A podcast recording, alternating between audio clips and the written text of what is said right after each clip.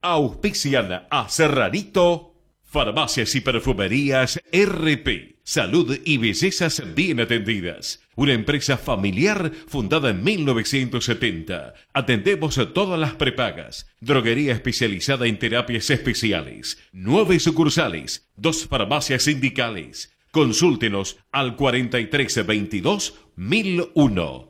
Todo el año es primavera con flores Moravito, nacionales e importadas. Enviamos a todas partes del mundo. Flores Moravito, Avenida Montes de Oca, 1089 Barracas, 4301-1744 y 15 40 70 2035. Abierto las 24 horas.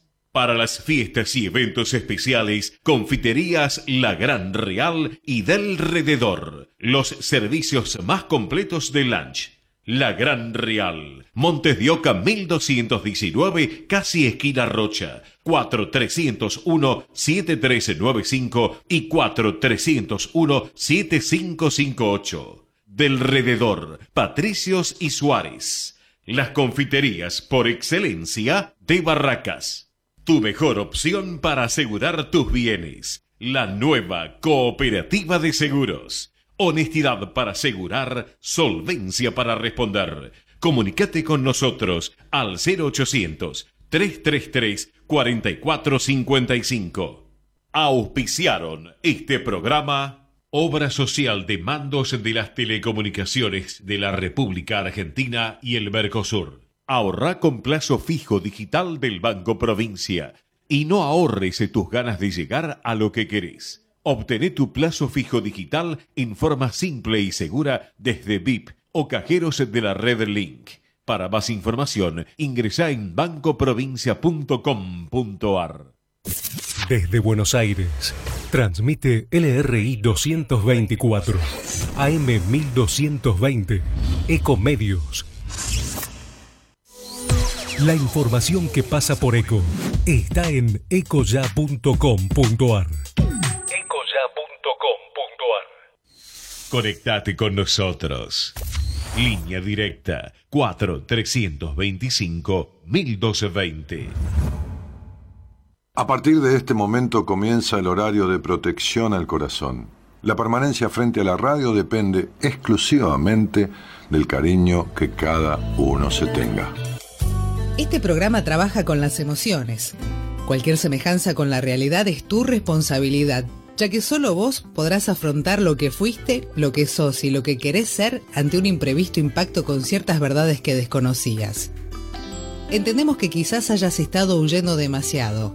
Es hora de dejar de escapar. Gracias por volar con buenas compañías. Con ustedes, Daniel Martínez. Hola, buenas noches, ¿cómo estás?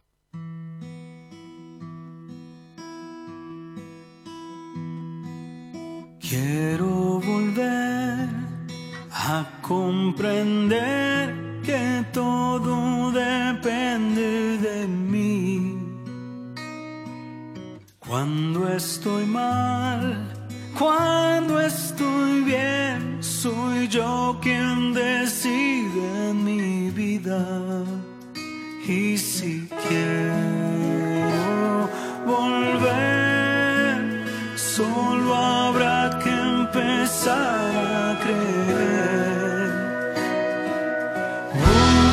Búscame donde nace el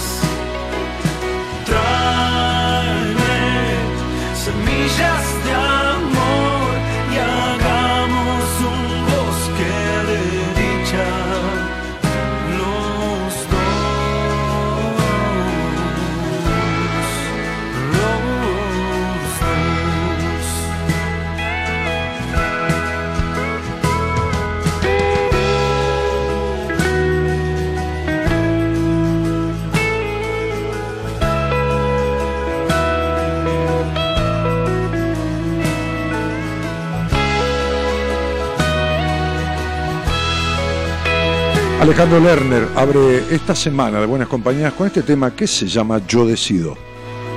Y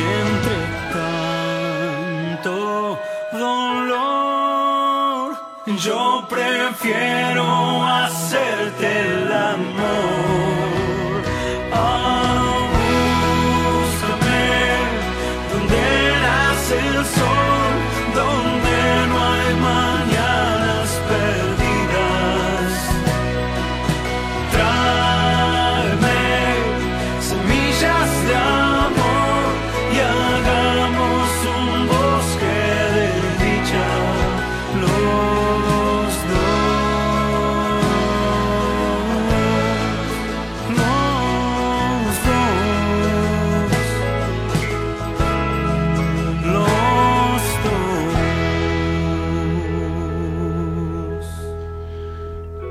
Quiero volver a comprender que todo depende de mí, dice Alejandro Lerner.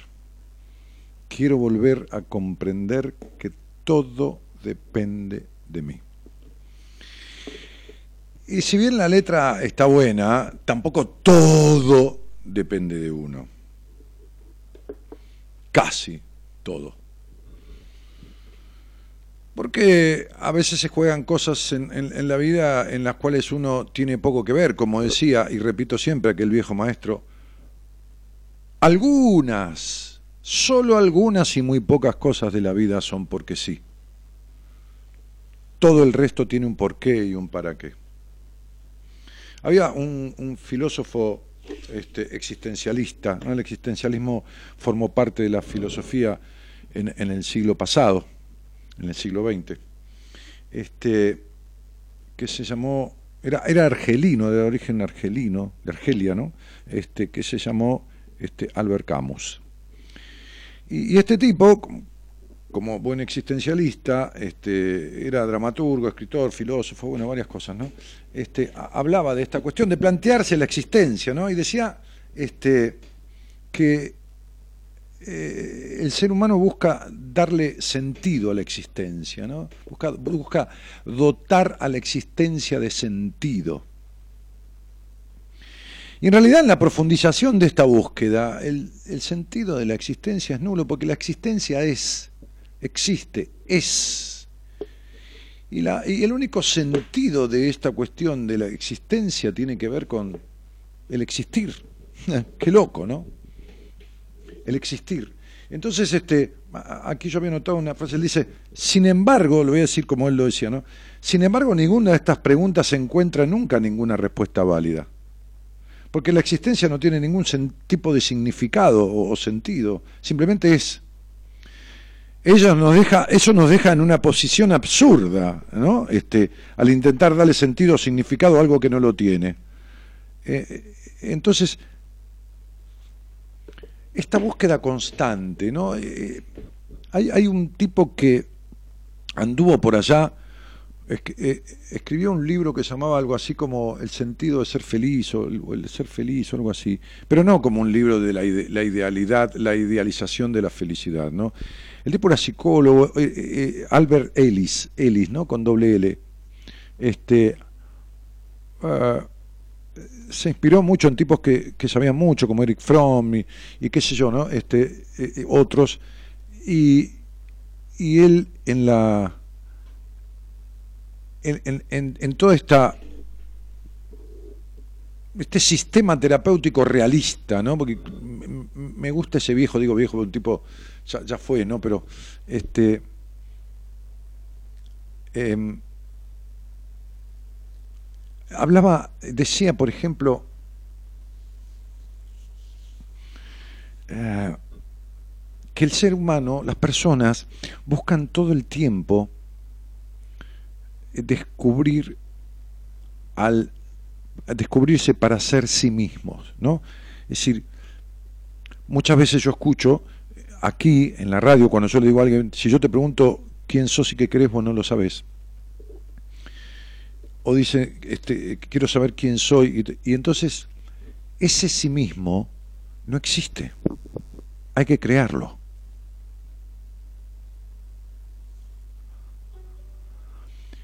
Eh, Eric Berne, un, un tipo que fue discípulo de Freud, este, un gran pensador también dentro de lo que es la psicología, dijo algo que yo le decía hoy a una paciente, dijo algo que es muy sabio, que no es en contra de nadie, por favor, a ver, quien está del otro lado y es padre, tome bien esto, o madre. Dijo, todos los niños nacen príncipes y los padres los convierten en sapo. Entonces, ustedes y yo, todos, tenemos que entender,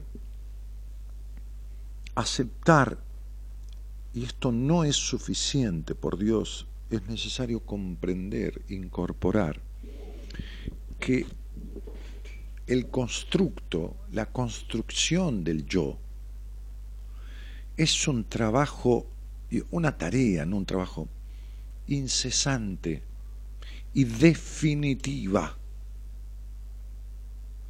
Definitiva es para siempre.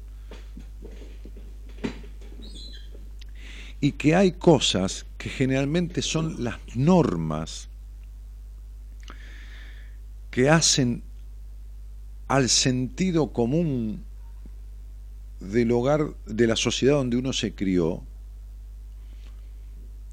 que tiene, a ver, dentro de lo conceptual, mejores normas que la mayoría de los hogares, mejores normas que la mayoría de los hogares, porque son eh, constituciones, ¿no? como la constitución argentina, que está muy basada en la de Estados Unidos, bueno, este, que están compuestas por tipos que se dedicaron a pensar la sociedad de su momento este, y con una cierta visión de futuro para normar, para normar la convivencia de las personas que quieren habitar ese suelo, ya sean nativas de ahí o extranjeras que, vengan.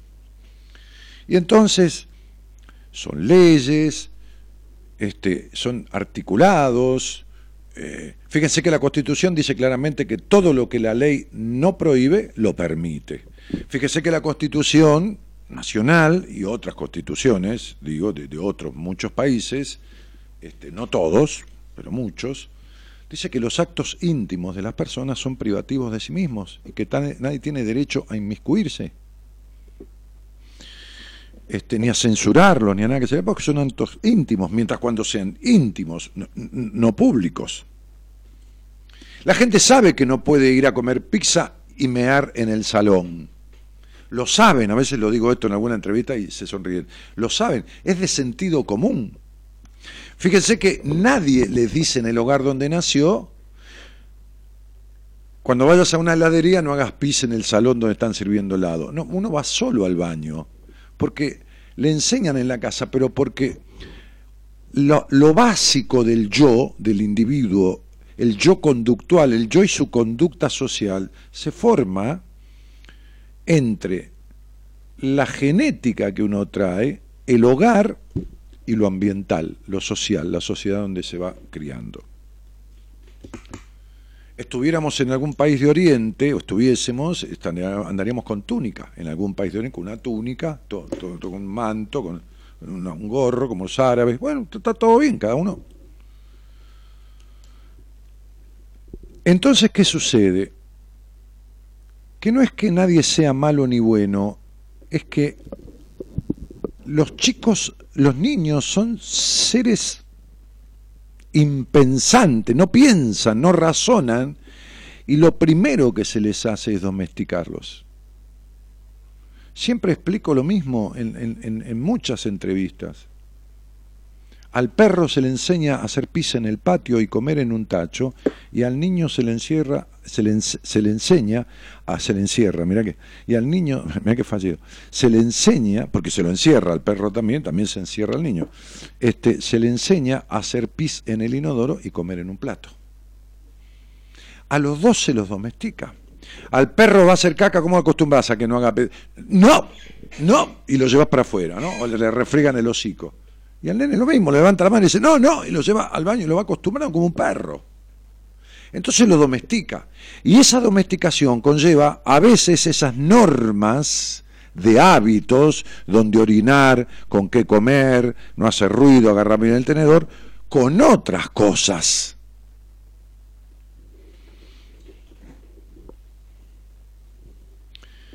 Y esas otras cosas son cercenadoras de lo genético. Lo genético en uno es tan débil que cualquier cosa, cualquier frase jodida de la infancia, cercena para toda la cosecha un potencial sano de desarrollo de un aspecto de ese individuo.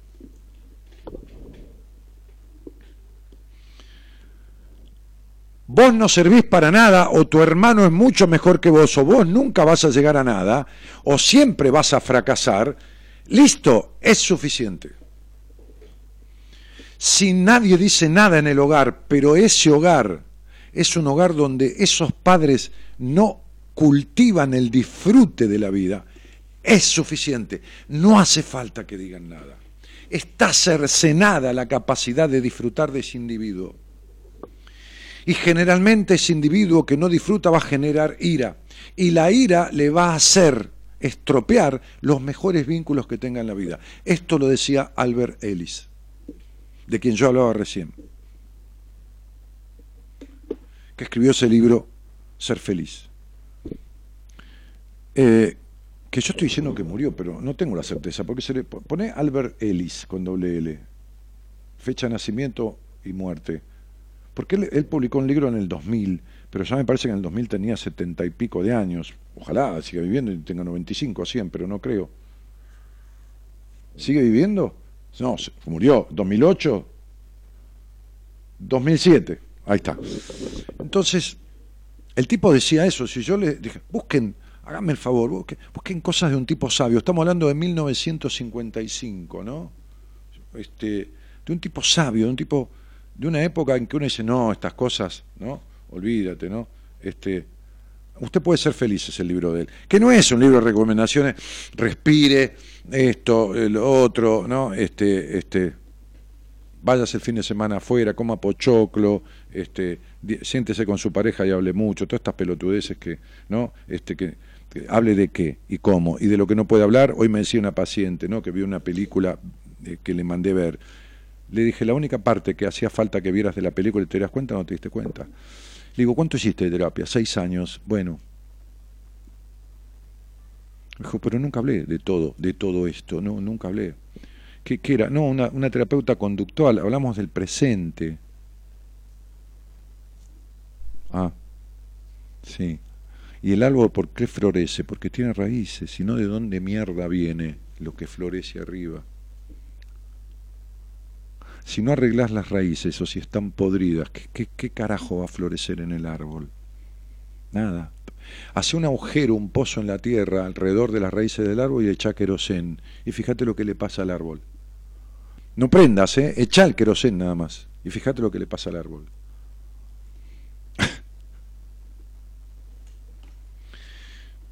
A ver si puedo, te encuentro un par de frases. Bancate, dale. Y, y gracias por andar de ese lado, ¿eh? Este, te, encuent- te encuentro un par de frases del viejo Ellis, ¿no? Algún día van a decir, te voy a leer un par de frases del viejo Martínez, ¿no? Está buenísimo, ¿no? Porque uno se tiene que ir de esta puta vida, digo puta vida por la bronca de tener que irse, ¿no? Este, este, ¿Qué significa morirse, no? Esto que se fue, mi papá se fue, no, se murió, no se fue a ningún lado, si no volvería. Pero digo, irse en el sentido casi romántico, la puta madre que lo reparió, ¿no? Pero bueno, este, romanticismo, la muerte, bueno, está bien. Entonces, este, este, pero eh, por ahí algún día alguno va a recordar una frase mía, qué sé yo, de algún libro, ¿no? Qué copado, porque es la única manera que uno tiene de, de, de no de quedar, sino de estar en a, a través de alguien, a través, ¿no? No, este, te prolongás a través de tus hijos. ¿Qué tiene que ver? Sí, está bien, pero ¿qué tiene que ver? No te prolongas nada a través de tus hijos. Te prolongas a través de lo que haces en la vida y de lo que queda. Ya sea un hijo, en, el señor de la esquina, eh, en eso, en el trascender, no, no en el tener fama. Bueno, tener fama está bien, pero ser conocido, ponele.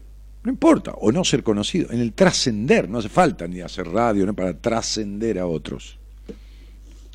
Este, este, mirá, te voy a leer alguna frase de, Ellis, ¿no? Este, te dije quién era, ¿no? Sí, sí, un psicólogo americano. Toda persona tiene capacidad para transformarse a sí misma. Absolutamente. O sea, no hay manera, esto lo he dicho hasta, hasta cuando he hecho la obra de teatro del Caballero Maduro Oxidada, desde el personaje de Merlín, yo le puse esa letra. En el parlamento que me tocaba en una parte, le puse esa letra, le pedí a la directora permiso para poner esa letra. A nadie le toca nada que no pueda sobrellevar en la vida. Con lo cual, todo el mundo tiene herramientas para transformarse a sí mismo, ¿no? Dice, hay tres monstruos que no nos permiten avanzar. Tengo que hacerlo bien, está jodido, porque por el miedo a hacerlo mal no lo haces. Tenés que tratarme bien, es la orden del otro, el deseo del otro, ¿no? El deseo del otro. Tengo una paciente que cuando no hace lo que el marido quiere, y él lo que quiere es que se bañe a la hora que, ella- que él quiere, a, que se- a la hora que él quiere, todo lo que él quiere, ¿no? Una cosa enferma totalmente. Entonces él le dice, me estás tratando mal, tenés que tratarme bien. ¿no? O sea, tratarlo mal es no hacer exactamente lo que él quiere. Bueno, tengo que hacerlo bien, tenés que tratarme bien y el mundo debe ser fácil. Esta cosa tan ridícula de que el mundo debe ser fácil, no tiene que proveerte, de que es una actitud infantil, ¿no? Entonces, este, fíjate que dice, el costo de provocarse sentimientos de ira o autocompasión es enorme. Es tiempo y dineros perdidos, un esfuerzo malgastado innecesariamente, en angustia mental fuera del lugar. Dice, eh, en una cultura como la nuestra, es habitual casarse por amor, pero a veces también se hace por otros motivos, económicos, sociales o por miedo a la soledad. Y es evidente que se puede amar a lo largo de una vida a muchas más personas de aquellas con las que te casas. Otra, tenemos una tendencia a instalar hábitos autodestructivos, en gran parte también porque lo aprendemos de nuestros padres y de nuestra cultura. Por consiguiente suelen ser más fuertes y difíciles de desarraigar que las creencias más positivas y sanas. Y es cierto, lo positivo y sano lo desarraigás fácilmente, lo negativo es muy difícil. Fíjate, cuando dice, nuestra principal zona erógena, erógena quiere decir sensible a la erotización, a la excitación, es el cerebro. Lógico, el órgano sexual principal es el cerebro, porque de él dependen el accionar y el mecanismo de nuestros órganos sexuales.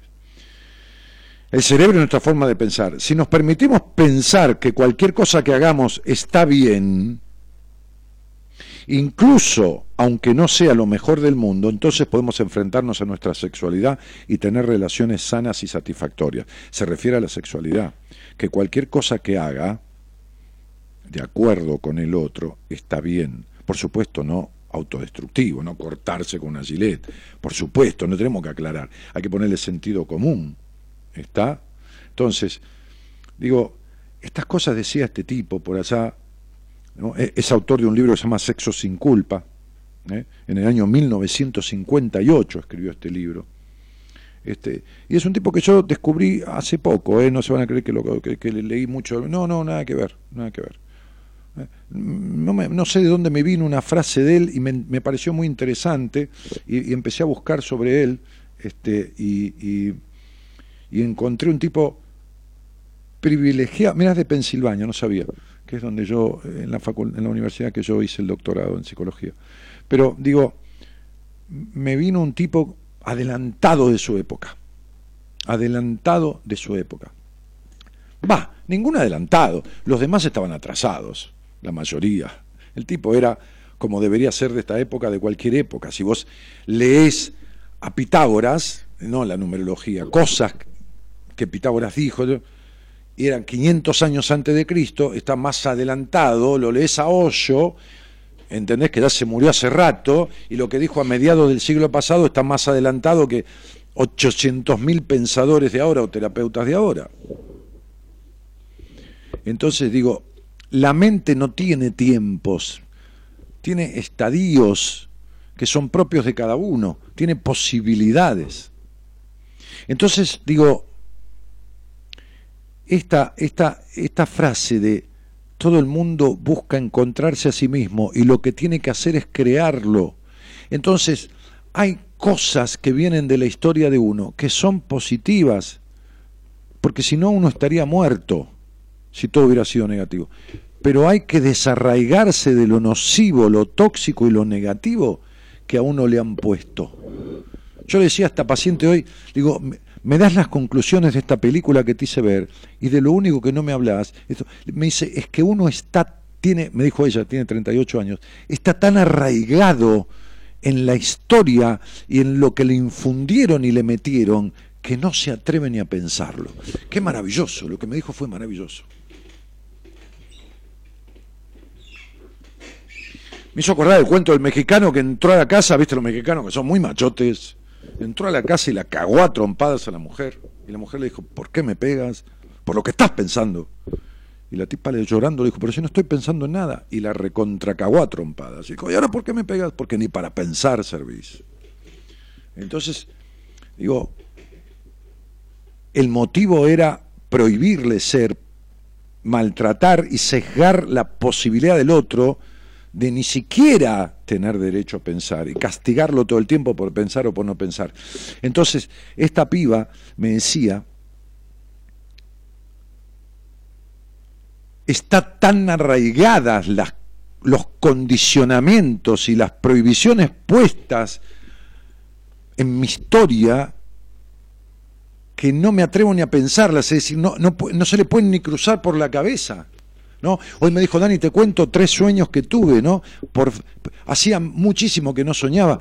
Por fin le digo, por fin tu mente que ha sido tan rígida está abriéndose y entregándose el inconsciente encontró un lugar donde depositar todo.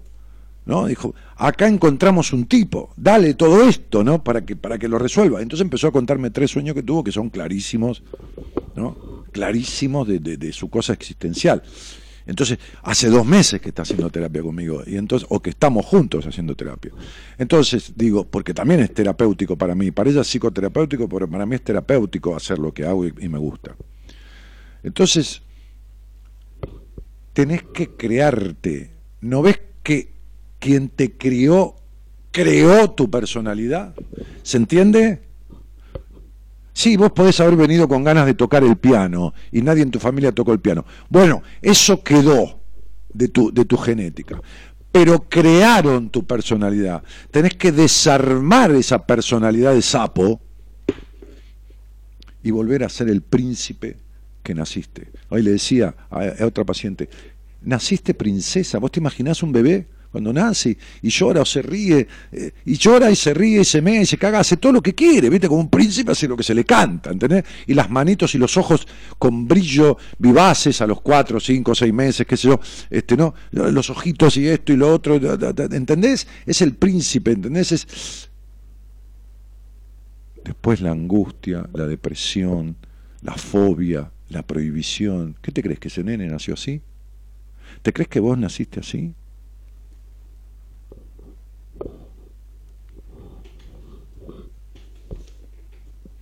Yo mandé a una, a una paciente mía, la mandé, porque soy un tipo conductista, ¿viste? Porque como yo sé por dónde se sale, olvídate, ¿entendés? O sea, vamos por acá porque por otro yo no te acompaño. Para allá, yo, no, para allá no voy porque para allá te escapás. La mandé a tomar un cortado a un bar y sentarse a mirar la vida y la cara de los demás. 30 años. 30 años. Vivía en un pueblo recóndito de una provincia, de, de una provincia, no importa cuál. No había ido nunca un bar a tomar un café. La tipa tenía y tiene un padre que cuando con el hermano le pedían algo, el padre iba al supermercado, los escuchaba. El tipo traía lo que él quería, nunca lo que los pibes le pedían. Y los convidaba de lo que él se traía para él, pero nunca les traía lo que le pedían. ¿Y sabes qué era? En general, ¿qué le pedían siempre? Dulce de leche. ¿Y sabes qué hacían los pibes? Cada vez se portaban mejor. ¿Y sabes qué pasaba?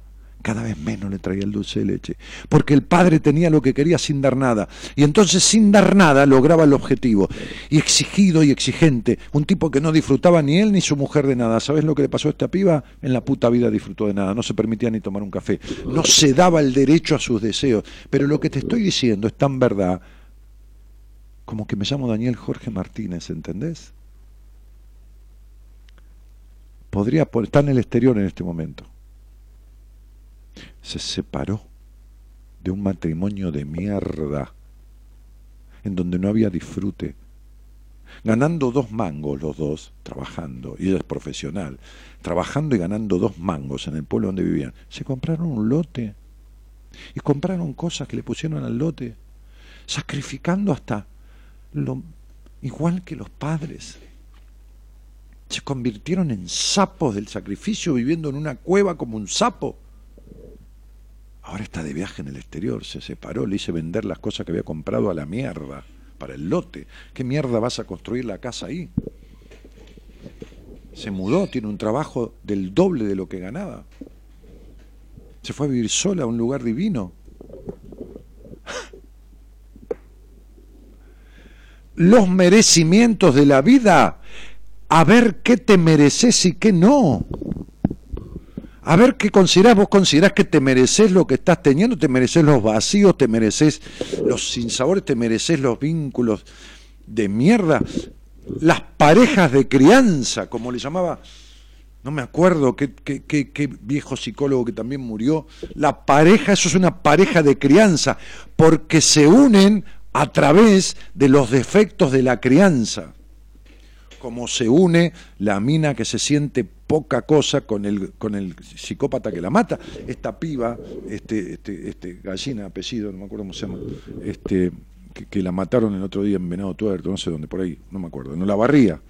Sí, sí. Esta piba había tenido una madre que la mataron también a golpes, ¿no? o de un tiro, no sé. Y en honor a esa madre, no sé qué, los vecinos hicieron una casa de recogida, de, de, de, de contención de mujeres golpeadas. Y la piba trabajaba ahí, mientras salía y estaba con un tipo que la recontra cagaba trompada, porque cuando le hicieron la, la autopsia, le encontraron marcas de golpes de hacía tiempo, viejos. La mató a golpes y a trompadas.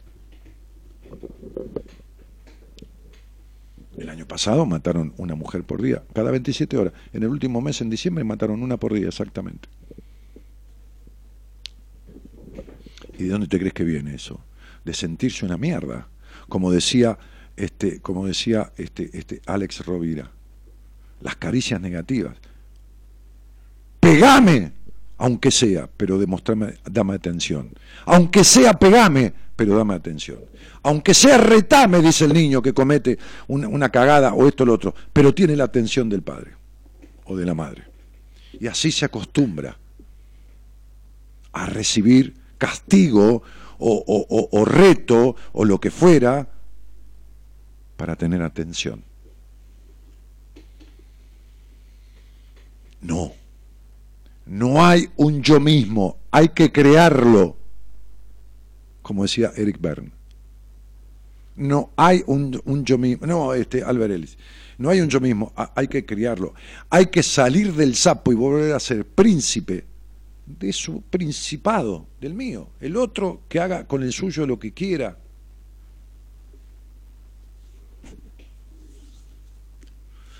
Es imposible que un ser humano nazca y se críe en cualquier hogar del mundo sin una postergación de un aspecto fundamental de su vida, sin una dislocación, no, no de una vértebra, voy, a utilizar un término traumatológico para algo emocional, la, de la dislocación, el correrse, el salirse del lugar de capacidades que trajo esta vida.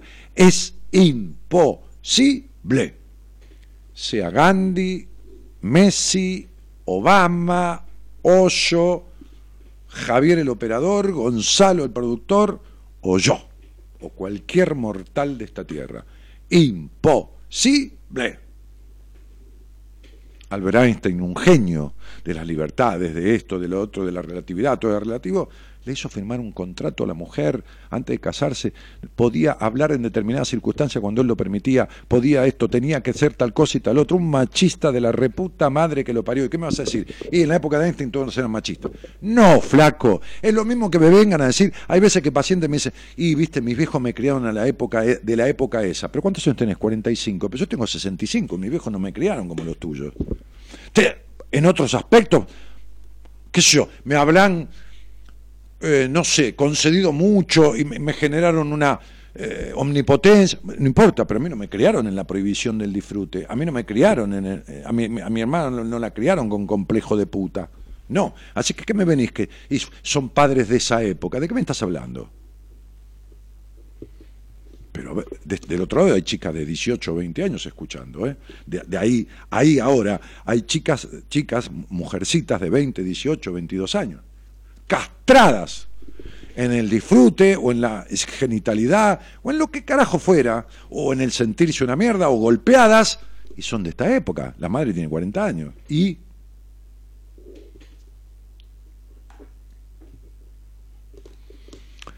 entonces lo lamento. Entonces, cuando la gente dice, ¿qué vine a hacer, a hacer en esta vida? ¿Cuál es, qué es lo que tengo que hacer? Lo que decía el oráculo de Delfo, de- este, este, conócete a ti mismo, crearte. ¿Qué es crear? Hacer de la nada. Y si de la nada, es decir, de esa nada que te dejaron en cierto aspecto, o negativo, que es peor, tenés que construir algo, crear, poner algo en ese vacío. Bueno, qué sé yo, yo hago lo que puedo, conmigo y con quienes vienen, ¿no? Este, este, hablar conmigo al aire o, o- o a verme a través de una entrevista o lo que fuera, ¿no? Este,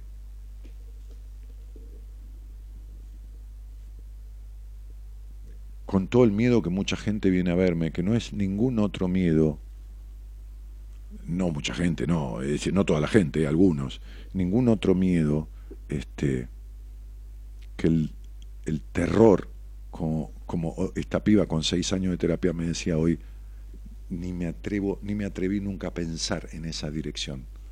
Una dirección de una película normal, no, no había nada raro, ¿eh? Este, claro, porque hay como una puerta cerrada, como un bloqueo del cerebro, está bloqueado a determinadas cosas que fueron impartidas y se acabó.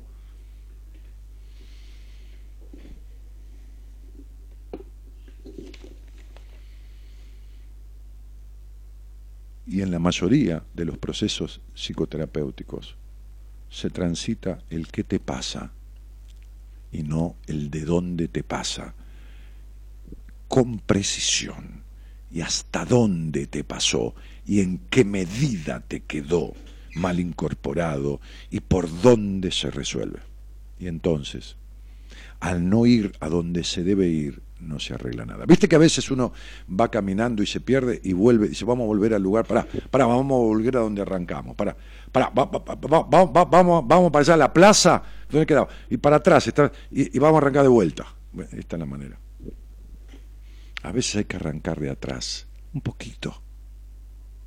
Porque ahí, en las bases, en las raíces, está porque la casa no se cae por la humedad que hay en la pared de arriba, se cae cuando hay humedad en los cimientos. Se cae cuando hay humedad en los cimientos. Y fíjate que Aristóteles decía, ¿no? En contrapartida, fíjate qué importante es la cabeza que decía, el pescado se pudre por la cabeza. Y así como los países se pudren por la cabeza, que son por quienes los gobiernan, las personas, los individuos, se pudren desde la cabeza. El alma no ve sucio.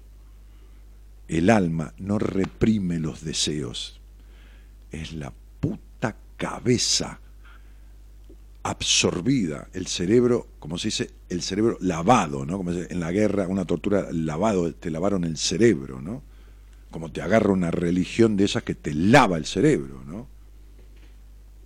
Bien, desde acá se pudre la vida de un individuo. El miedo a la libertad, un gran libro de Eric Fromm. Buenas noches a todos y gracias por estar.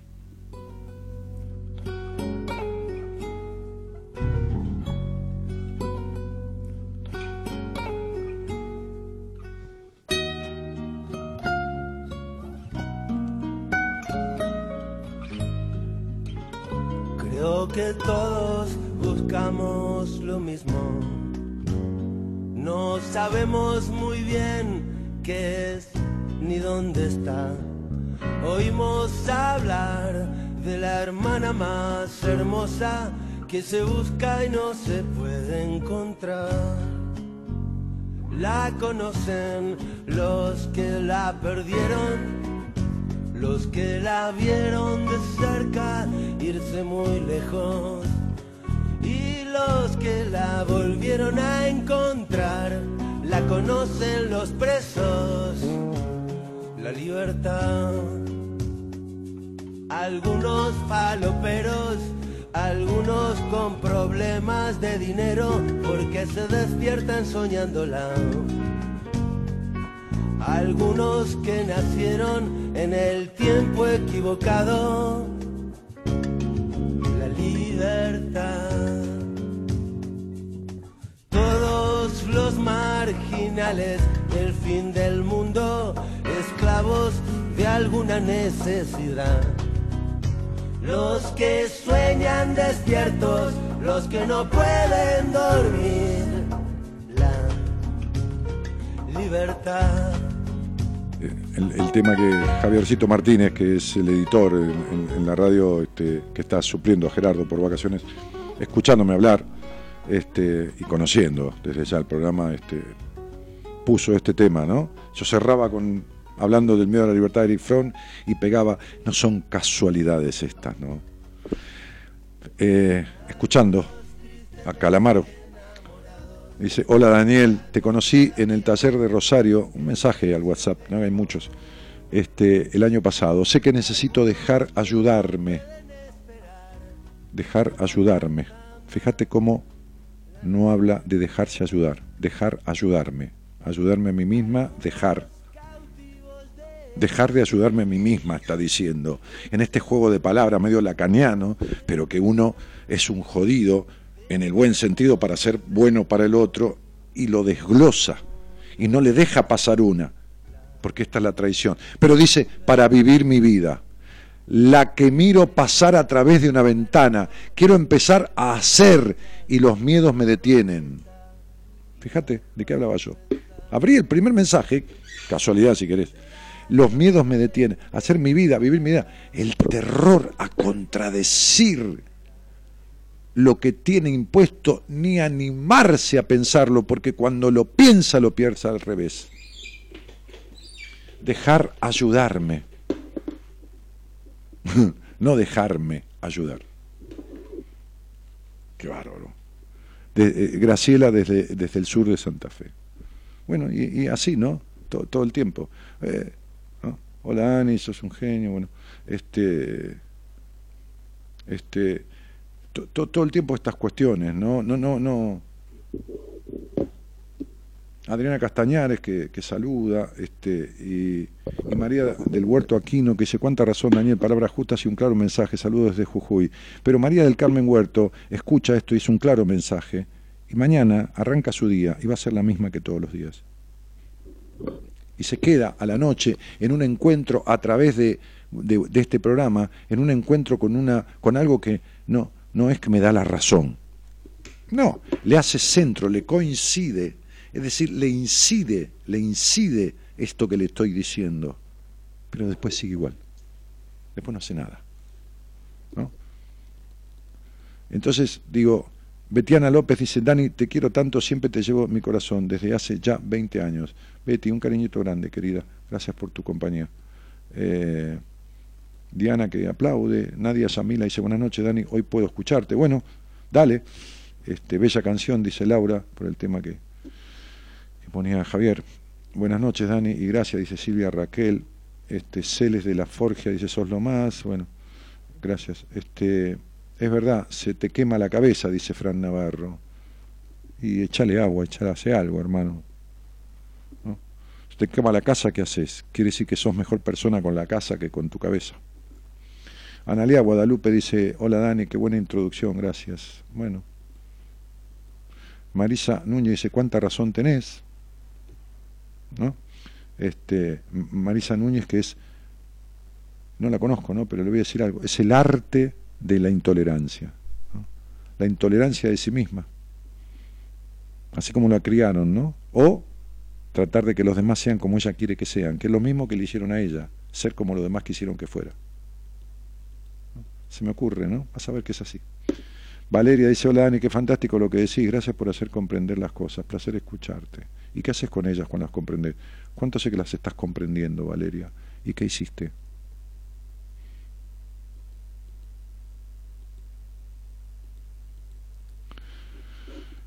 Eh, entonces, este, Estela Mari dice, lloro de la emoción que me dan tus sabios, tu sabio tiempo, tu todo, pero felizmente voy por toso. No dijo voy por todo, voy por toso.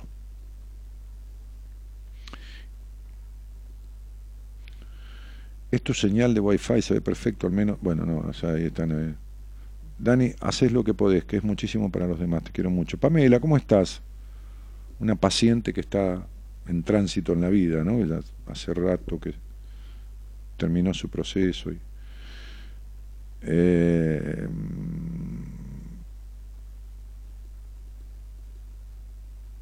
a ver, muchos saludos entre ellos. A mí me mandaste a bailar salsa y ni lo intenté. Ahora entendí por qué me mandabas a bailar. Saludos de Santa Fe. Vas a ir, vas a ir, vas a seguir sin ir. Bailar salsa es muy de puta para tu crianza. ¿Entendés? Es mover la cadera, es dejarte llevar por otro, es tener un grupo de pertenencia.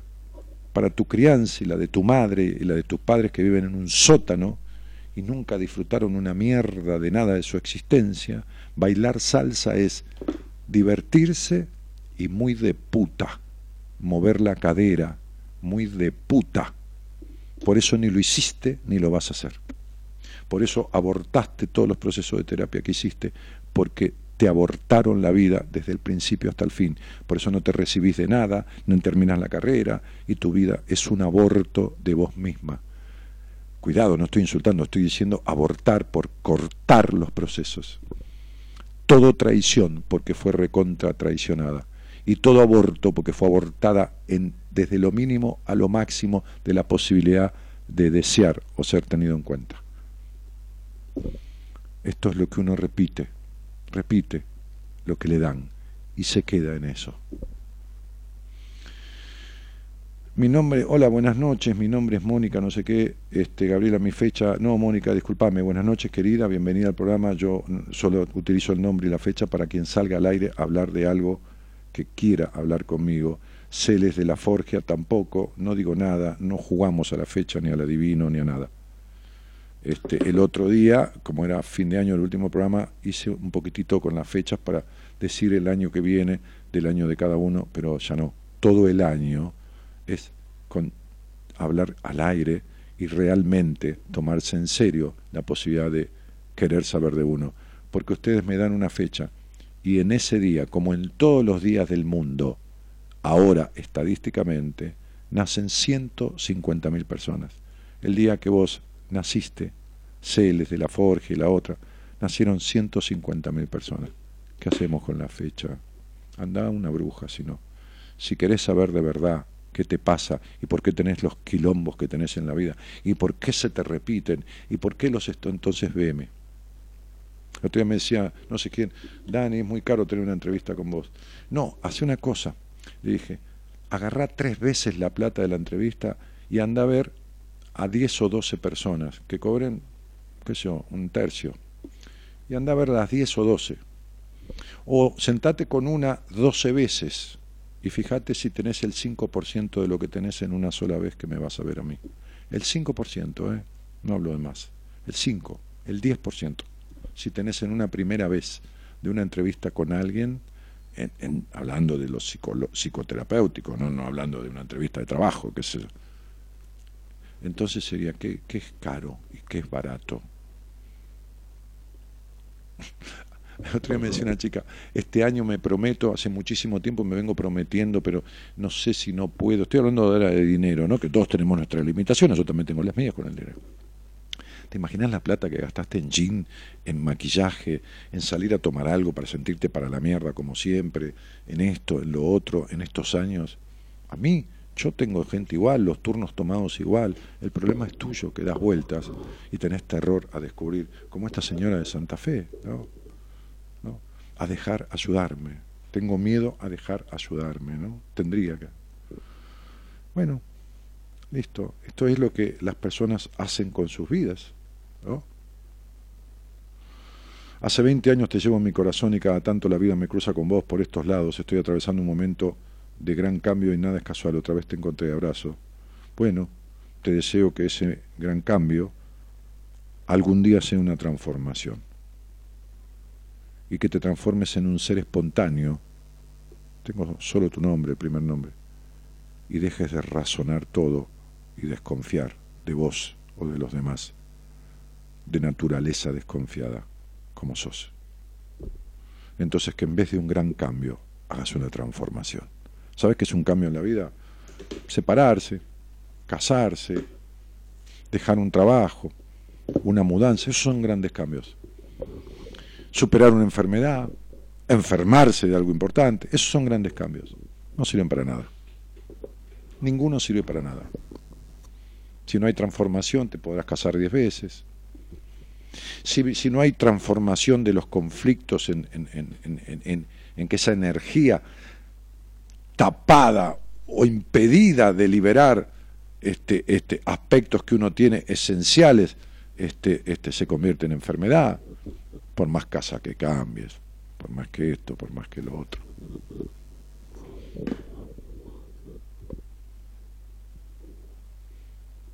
Me vino a ver un tipo que tiene 40, 50 millones de dólares. Y cuando digo 40, 50 millones de dólares, digo 40, 50 millones de dólares. O sea, estoy diciendo literalmente 40 a 50 millones de dólares.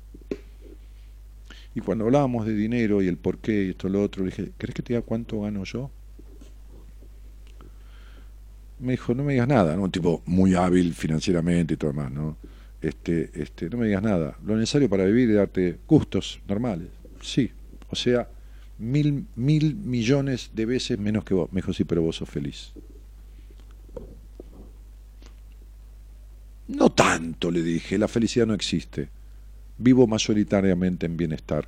Y cuando alguien me lo impide, me lo impide. Cuando algo me lo impide, trato de solucionarlo. Y cuando alguien me lo impide, lo corro de mi vida. No en, en, la primera vez. Si es un mozo, me levanto, pago y me voy. Por supuesto, chavo, hasta luego. No me quedo a arreglarle la vida al mozo para que algún día me atienda bien ni en pedo. Entonces digo, eh, sí, le dije, sí, tenés razón. Con esto que gano, pues yo no puedo multiplicar mis ingresos de dinero porque tengo una posibilidad de atender y cada vez atiendo menos gente. Hoy me di cuenta que estaba con 18 pacientes, porque cuando fue fin de año el seminario de Ideal varios, ¿no? ¿Cómo te sentís? Le, el otro día a, Giselle. Me dijo, y como vos siempre pedís que yo te lo cuantifique, nueve puntos y medio. Así estoy, y desde hace rato. Bueno, flaca, no tenemos nada que hacer, le dije. Anda a tener una sesión con... ¿Me, ¿Me dejás que cerremos esto como me gustaría a mí? Sí. Anda a tener una lectura de registros con mi mujer, que no es para buscarle el pelo a huevo. es para encontrar alguna cosita que quieras que te, que te responda desde tu alma, desde tu, de tu esencia, que yo le mando a mi mujer cuatro, tres o cinco personas por mes, eh, después tienen sus turnos dados porque tienen muchísima gente, pero, pero muchas veces hago un chequeo con un paciente. Es como cuando el médico lo sana, yo lo decía el otro día, lo ayuda a, que uno se sane y dice, vamos a hacer un análisis a ver cómo están los índices ahora. Bueno, anda y hace una miradita, que tener una miradita por dentro, desde el alma, ¿no? Este, este, y chao, flaca, y andate, y anda a disfrutar de tu vida. Entonces, digo, este, me di cuenta que estaba con 15 o 18 o 17 personas. Y entonces me puse a incorporar porque como fui al seminario y, me dediqué a eso y venía a fin de año y las fiestas, dije, bueno, este, este, no voy a tomar a nadie, voy a pasar para enero y febrero personas, ¿no? Este, y entonces hoy me entraron cuatro o cinco. Hola Dani, llegó enero. Eh, este, este, cuando empezamos, cuando esto, cuando lo otro, y bueno, me manejaré como estoy, con 23, 25 pacientes, llegué a tener 70 hace cuatro años. Y, como los seminarios, ¿no? Bajé a 30 personas de 45 y en vez de 5 por año hago 4. Y, me, vivo bien, me puedo echar hasta el auto, me puedo ir a comer algo, una pizza, como fui con mi mujer el domingo ayer me fui a ver un espectáculo de stand-up en la plaza, en el Teatro de la Plaza, que vale 200 pesos la entrada. Vale 300, pero la compras por, por ticket hoy o por atrapa, lo que sé yo, y vale 200, por un descuento. Me reí un rato con los muchachos haciendo stand-up. ¿Para qué más? Me compro algún par de zapatillas, una camisa, cosas para cocinar, algo que me gusta, y listo, ¿qué quieres que haga? Y, yo le dije a este pibe, y si lo único que tenés es plata, entonces no tenés una mierda, flaco.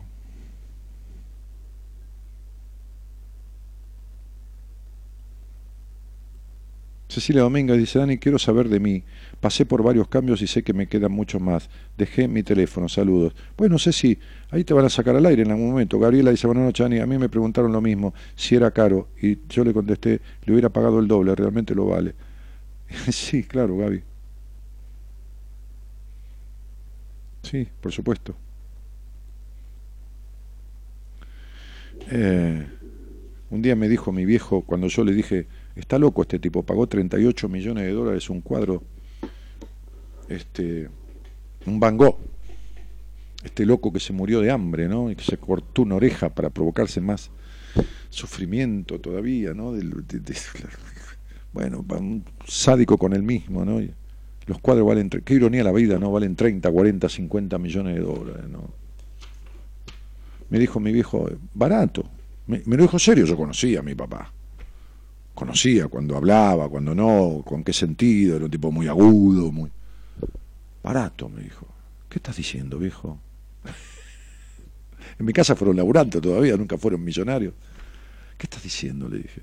Barato, boludo, me dijo. Cuando algo se compra con plata, siempre es barato el tipo que lo compró, para pagar 38 palos verdes eso, tiene mil, dos mil millones de dólares. Para él es regalado, es baratísimo. Porque lo que se compra con plata siempre es barato. Para alguien siempre es barato. Y después, con el tiempo, como muchas cosas que me dijo mi padre, comprobé que tenía razón. Hola Natalia, ¿cómo te va? Hola. Buenas noches. Hola. ¿Cómo te va? Bien. Se escucha muy bajo, la hacemos llamar de vuelta. ¿eh? Sí, vamos a llamarte de vuelta porque hay lluvia ahí se escucha bajo. Ay, yo te escucho perfecto. Ah, sí, pero a vos no, está saliendo mal de ahí. Pobre, se desespera. Dice, chao, me cagaron, no me dejan hablar. vamos de vuelta, Gonzalo, vamos de vuelta, hasta que salga. Buenas noches, creo que la mejor rebeldía de uno es aprender el yo me amo. Sí, Está bien, Ezequiel, tenés toda la razón del mundo. Para yo amarte tenés que dejar de tener resentimiento con tu padre. Para yo amarte tenés que dejar de ser el caprichoso. Para yo amar, el problema es el yo me amo. ¿Qué significa el yo me amo? ¿Cómo vas al camino del logro del yo me amo? Está bien, como frase suena divino. ¿Y por dónde? ¿A través de qué? ¿Y qué tenés que descartar para que se abra esa posibilidad? ¿Qué tenés que sacar de lo que tenés metido, mal metido adentro, para que esa posibilidad se dé? Este es el problema, hermano.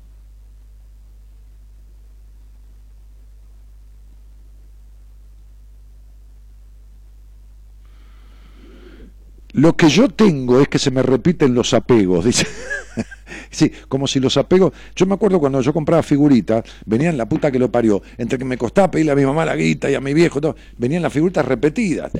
Esta ya la tenía, me salía el 2 de Racing, el 4 de Independiente, y ya la tenía la puta que lo parió.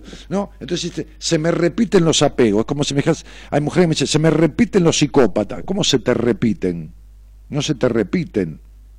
Los apegos hacia amigas me han pasado varias veces. Me obsesiono y me cuesta controlarme. Qué divino. Bueno, tenés que arreglarlo, hermano. ¿Qué crees que te dé la respuesta? Imposible. Si no te escucho, si no hablamos. Vamos. Hola, a ver, a ver, Natalia. Hola, Daniel. Bueno, ahí vamos. Acércate al teléfono lo más que puedas, a ver. Lo tengo bien cerca, eh, no tengo manos libres. ¿Y vos tenés un teléfono de línea? Eh, no, celular y bajé la televisión porque te tengo conectado. Bueno, está bien. a ver, vos, decime si podemos hacer la charla, Javier, si sale. Natalia, ¿de dónde sos? Eh, de Rivera, un pueblito muy pequeño de la provincia de Buenos Aires. Bueno, ¿y con quién vivís? con mi esposo. Muy bien le causó gracia vivir con el esposo, ¿no? Este, ¿Cómo? Eh, no, casi te sonreís, porque dijiste con mi esposo y te sonreíste. Eh, sí, me sonreí, sí. Hoy te llamo porque realmente estoy sola y estoy tranquila para poder hablar. Muy bien, Nat. Y, espera un poquito. ¿Y, cuánto hace que escuchás el programa? Eh, mira, te comencé a escuchar cuando estabas en Radio del Plata, estaba por DirecTV. Ah, mira. En, el 977 todas las noches. Bueno, muy bien. Así que imagínate que hace más de 15 años, después te perdí el rastro y te volví a encontrar en hace dos años eh, por este medio. ¿Y qué, y qué, qué te trae a mí, Natalia, después de tanto tiempo y que ahora por ahí querés hablar conmigo, ¿no? Porque te hace falta. Eh, hace muchos años que quiero hablar con vos. Mm. Eh, siempre me daba miedo eh, la manera en, como decías las cosas. Y bueno, perdóname. Realmente con el tiempo fui comprendiendo que, era el sacudón que necesitamos eh, para poder enfrentar. Eh, con palabras lindas no se logra nada. Es sí, también, pero qué sé yo. A veces sí, a veces no. ¿Qué son, las, ¿qué son las lindas palabras, no? Las que están decoradas, las que están pintadas de, rojo y azul, ¿qué son lindas palabras? ¿Y qué son feas palabras, no? Eh, yo diría que las palabras tienen que ser, justas, no hay lindas ni feas. Cuando a mí mi psicoanalista me dijo, usted cuando llegó acá era un payaso insoportable, tenía razón, no eran feas palabras, era la verdad. Y nada más, ¿entendés? Sí.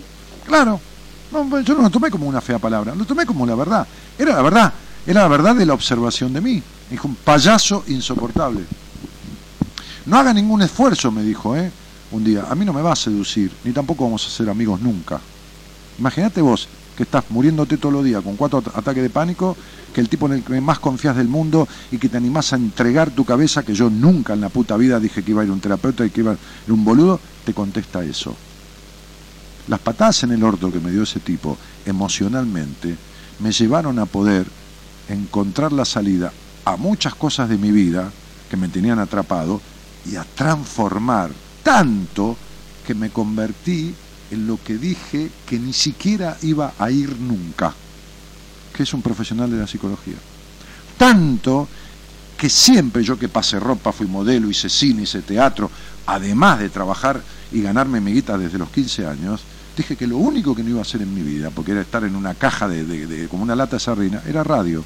Mirá cómo me fui metiendo en el culo todo lo que levanté con la boca por soberbia, ¿no? Este, o, por la boca con soberbia.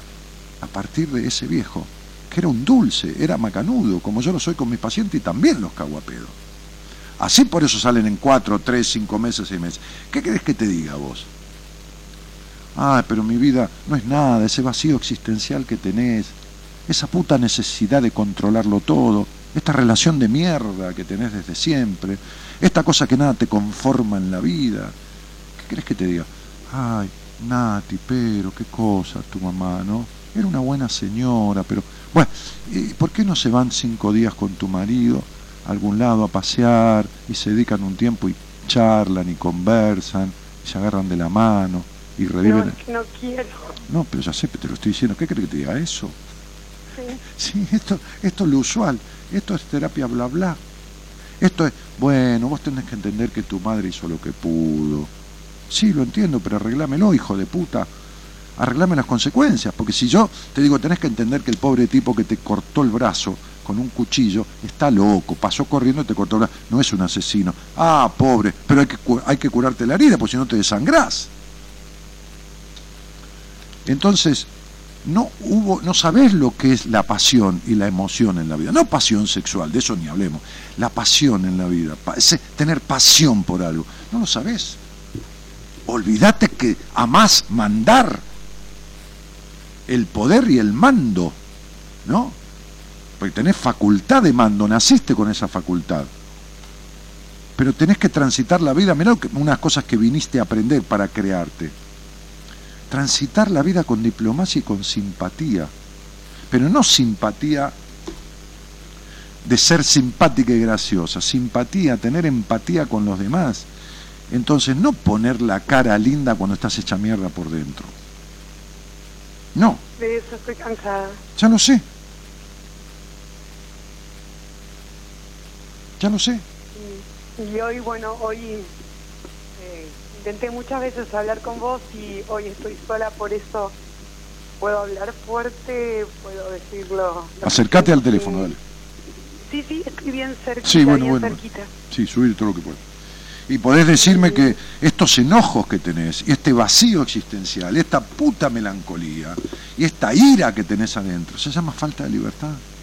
Falta de libertad de tu historia. Se llama esta que fuiste siempre, que consideraste que valés menos de lo que valés. Se llama esta que le propones cualquier cosa y lo primero que dice es que no. Esta has sido. Se llama esta que se posterga y da vueltas y da vueltas. Se llama esta que todavía no desalojó historias y cuestiones de su infancia. Todavía no es lo creativa que nació, todavía no es lo expresiva que todavía no es lo leal a sí misma porque no la escucha nadie no se escucha, porque se deja de lado así como la dejaron de lado. Esta venís siendo, Nati. No se trata... De toda la vida. De toda la vida. No se trata de hablar conmigo. Se trata de arreglarlo. Está bien, hablamos, con todo cariño y te lo agradezco, por supuesto. Pero se trata de, arreglarlo. Se trata de crearte. Porque sabes que sos, que, que venís siendo hasta ahora, la creación de los demás, lo que los otros crearon de vos. Bueno, hicieron como pudieron, qué sé yo, ¿qué te iba a dar tu madre eh, si no, no tuvo? ¿Qué te iba a dar tu mamá? ¿Qué libertad quiere que te dé si no la tuvo nunca? ¿Entendés? Entonces, ¿qué hizo? Y, sí, claro, te dio lo que pudo. Ahora, eso te, te constituyó en esto. En esto, en el sentido de la forma de ser, no porque se hace una cosa. En esa que sos. Bien, ¿te conforma? ¿Te tiene bien? No. Bien, no. Ah, te construyó esa persona. Hay que desarmar eso y ponerlo nuevo. ¿Qué trajiste a esta vida? Capacidad social, artística, creativa, la, la, palabra como don, capacidad de lealtad a sí misma, capacidad de adquirir conocimientos, construir, la capacidad de construir lo propio, de romper toda limitación que te sea impuesta. Mira, mira lo que trajiste como herramienta, ¿no? Lo estoy leyendo en la, en las cuentitas que hice acá, ahí mientras, este, así, a mano alzada. Mirá todo lo que trajiste, no hay nada. Es hora de basta. es que así me siento, me siento completamente vacía. Y tengo 43 años, la mm. vida se pasa y no quiero, no quiero seguir así. Me parece bien. Por mí, por primera vez en mi vida, mm de pensar en, los demás. Mm. No sé si estaré equivocada. No, no, no, acá no hay equivocado. Ah, espera, espera un poquitito. Acá todo lo que hagas en pos de vos sin joder a nadie está bien. Ahora, si vos querés tener plata y vas y matás a uno, este, sí, estás equivocada. Ahora, eh, no empieces con la vuelta, porque tu vida es un puto pero siempre. Sí, pero... Sí, pero no sé si me equivoca. Sí, pero... No, nena, no. Este... Siempre ese maldito miedo. Claro. Y, pero ¿cómo no te vas a tener miedo si no tuviste un padre que te habilitara a nada? Ausente. Por eso te lo estoy diciendo. Ausente, pero demandando de ser la, la, la perfecta ante los demás. También. O sea, si la casa arde, que no se vea el humo. Exacto. ¿Entendés? Sí. Para afuera somos la familia Ingalls y para adentro los locos Adams. Y me pegó mucho, Daniel, que tal vez lo recuerdas porque te lo escribí dos veces cuando nombraste la palabra psicopatía. Sí. bueno, para mí la psicopatía estaba más asociada a, a, bueno, lo que todos sabemos, ¿no es cierto? ¿A, qué? Psicópata, a, lo que vemos en las series y en la televisión. Eh, hasta que, bueno, sé que no sirve de mucho ponernos a leer y a leer porque terminamos enredándonos aún más. Eh, pero me di cuenta que con esa persona con la que yo estoy casada. Está bien. Y, pero no sé cómo. Por supuesto. ¿Qué hace el psicópata? Reprime y prohíbe como tu madre y no considera en nada como tu padre. Y para afuera todo tiene que estar bien. Porque simula y es un seductor para afuera. Entonces es lo mismo. Es en este marido, sí, esto es lo que este terapeuta, que ahora no me acuerdo el nombre, llamaba parejas de crianza. Ustedes son una pareja que se encuentra literalmente por todas las formas en que fueron criados. O sea, tu marido por el terrible quilombo que tiene sin resolver con, su, con tu suegra, que es su madre, ¿no? este, y vos, porque este señor es el compendio entre tu madre y tu padre.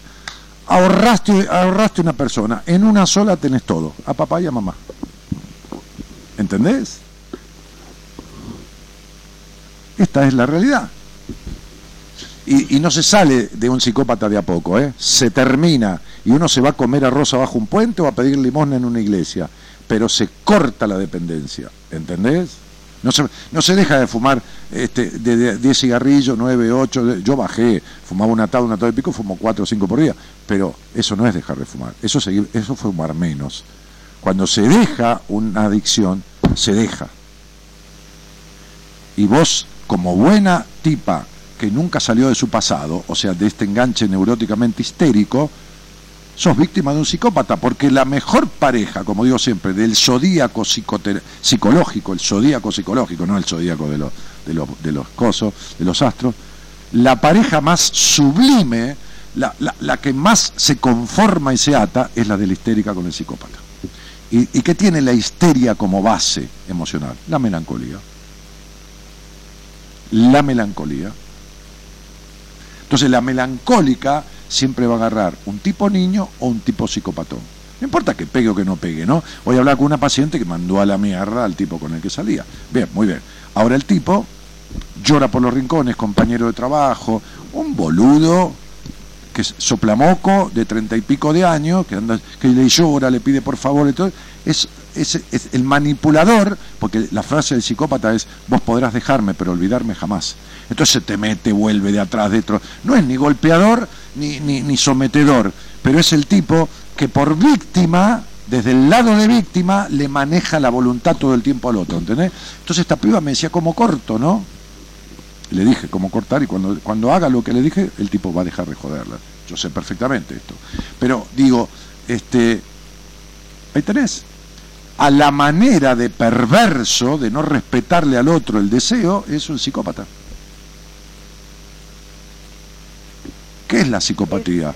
Eh, la psicopatía es la falta de remordimiento por el dolor ajeno para el dolor que causa. El psicópata es el tipo que no se conmisera ni se conmueve con el dolor que le causa al otro. Sin sentido. Exactamente. No es que viene alguien a matarme y yo lo mato y, bueno, que se vaya a la puta que lo parió, que igual te imaginas matar a un tipo te deja a la, a la miseria toda la vida, ¿no? ¿Qué sé yo? Ah, no sé, digo, uno no está preparado para eso, pero digo, no, eso no. Pero producirlo no, no se conmueve. El, el psicópata no tiene empatía, o sea, no empatiza. Por eso vos lees casos de psicópatas perversos, polimorfos en el mundo, que se han comido pedazos de sus víctimas cuando la mataron, o que matan al tipo y lo tienen en una heladera, un refrigerador y se queda, se hacen un huevo frito con una ensalada. ¿Me entendés lo que te digo? Por eso el psicópata nunca en la vida se cura. Porque el psicópata no es como el, el, el, el qué sé yo, el psicótico, el esquizofrénico, ponele. El psicópata, si bien la psicopatía es una psicosis, este, pero el, psicópata tiene noción de la realidad, pero no acepta su enfermedad. Entonces nadie que acepta, que no acepta lo que tiene, se puede curar. Que no acepta ni, ni un error, todo lo que él hace es perfecto, todo lo que Pero el problema es tuyo, no de él. Hace No, 20 años que estás esperando, hace 20 años que estás esperando que cambie. Y, y sabes cómo estás? Como una pasa de uva, secándote en todo. El pelo hecho mierda, la piel, todo, todo. Es mi vida. Lógico. Pero es lógico. ¿Qué te crees? ¿Yo soy vidente? No, mi vida. No, sé, sé de lo que hago. Sé de lo que hago y los efectos que causa. ¿Entendés? Sé lo que produce una persona, la afectación emocional o el vínculo, esto, lo otro, lo, lo sé. ¿Entendés? Entonces, ¿qué voy a hacer? Como digo siempre, este, humildemente y no tan humildemente. Yo de esto sé un montón, casi como nadie. Entonces digo, acá estás, el problema es tuyo. El problema no es del, de- del lugar donde yo voy a comer, si me tratan mal, si la comida es una mierda y si me, me cobran el triple. El problema es mío si sigo yendo. Y vos venís comiendo mierda toda tu puta vida, tragando amargo y escupiendo dulce, y bancándote subestimación y maltrato. Si no te doy bola, ¿yo quién te va a dar? ¿A vos quién mierda te va a agarrar? Esta es la frase del tipo con el que estás. Que subyace que te la dice o que subyace que vos te generás una dependencia emocional. Sintiendo que sos poca cosa. Entonces se llama, aunque sea maltratame, pero préstame atención. Antes que la nada, porque de mi padre tuve la nada. Nada, nada. Porque de, de. Estás lejos del teléfono, yo no te escucho, voy a tener que cortarte, Nati. Que por eso siempre me dolió que mi padre me exigiera tanto cuando él jamás estuvo presente como padre. Nati, algún día tenés que arreglar esto. ¿Te quedó claro, mi cielo? Sí, sí, Daniel. Bien. Tu padre nunca, a ver, tu padre fue un niño. Porque los prejuicios y las culpas y la no escucha que tenés instaurada del hogar donde naciste, tu padre, si vino de tu madre ese trato, no lo cortó nunca, no intervino nunca y no te protegió nunca. ¿Quedó claro? Sí, Y eso se llama un bueno para nada. Como el agua de los fideos, no sirve para ninguna cosa. Te mando un beso. un beso, Daniel. Chao, hasta luego y gracias. Corto porque me está diciendo el operador de que empezamos que esto no sale bien al aire, pero bueno, creo que le di la suficiente explicación como para que comprenda esto, ¿no? Entonces, digo, en estos casos, cuando el psicópata es el tipo manipulador, perfecto, que esto y que lo otro y que allá, y no golpea, no le llegué a preguntar esto. Ahora, cuando es pétreo, que es duro, que es golpeador, es cuando llega a matar porque antes de perder a su presa suele matarla. Como ya viene golpeando, golpea más.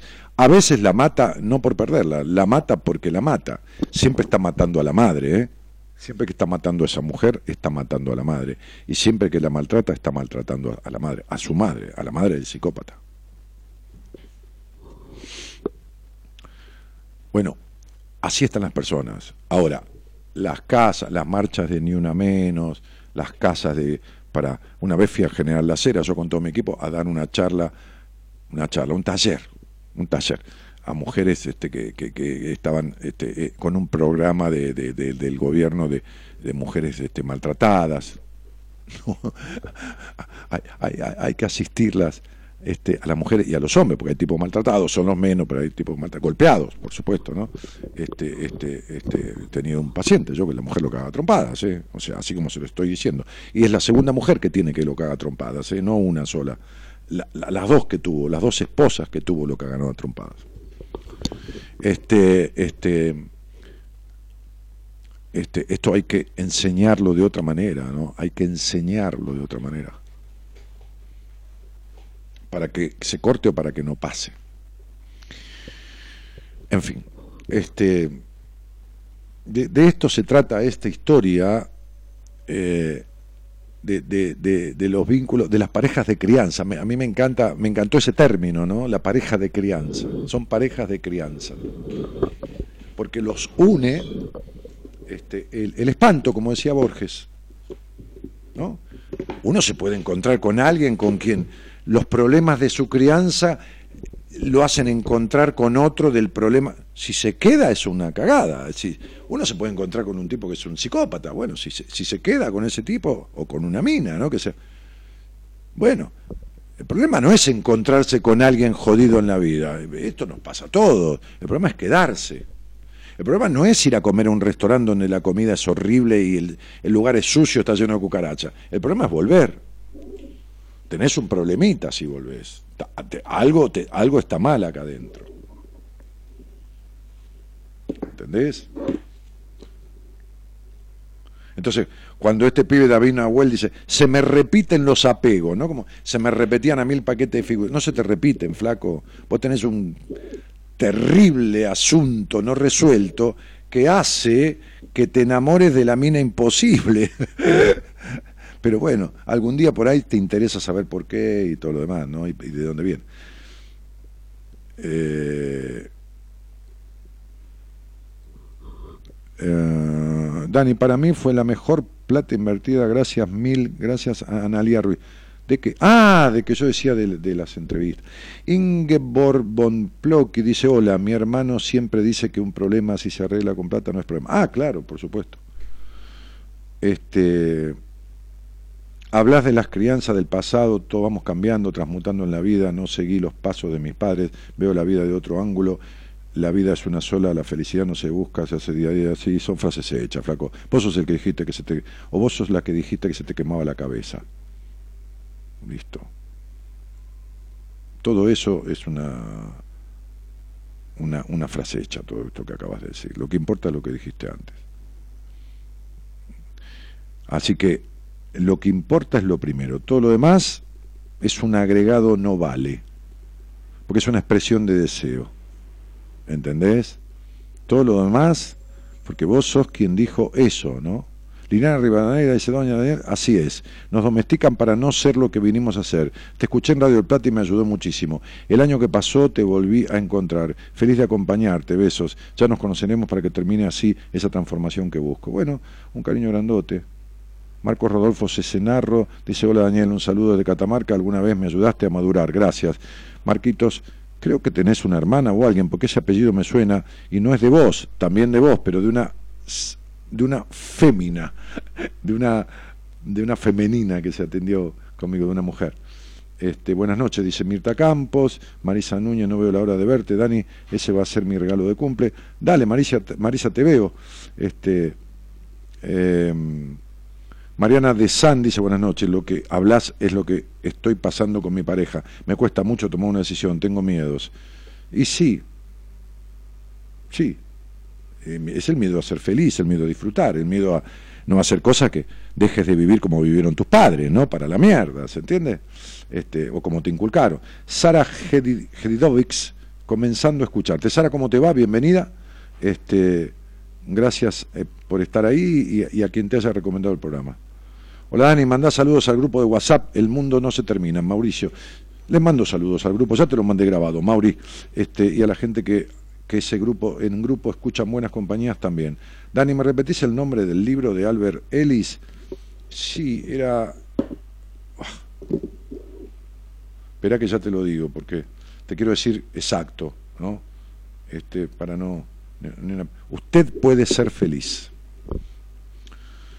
Que no es el típico libro de autoayuda, ¿no? Empieza a explicar cuestiones profundas, ¿no?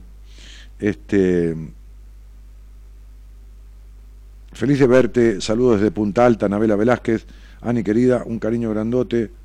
Bueno, entonces, Marcos Rodolfo Cesenarro dice, sí, es mi hermana. Ah, ¿viste que me acuerdo? Creo que era Lidia, tu hermana, Lidia Cesenarro. Mirá que hace muchos años, ¿eh? a veces digo, mirá que estoy grande ya, ¿eh? pero gracias a no sé qué la memoria me ayuda, ¿no? Justamente. Este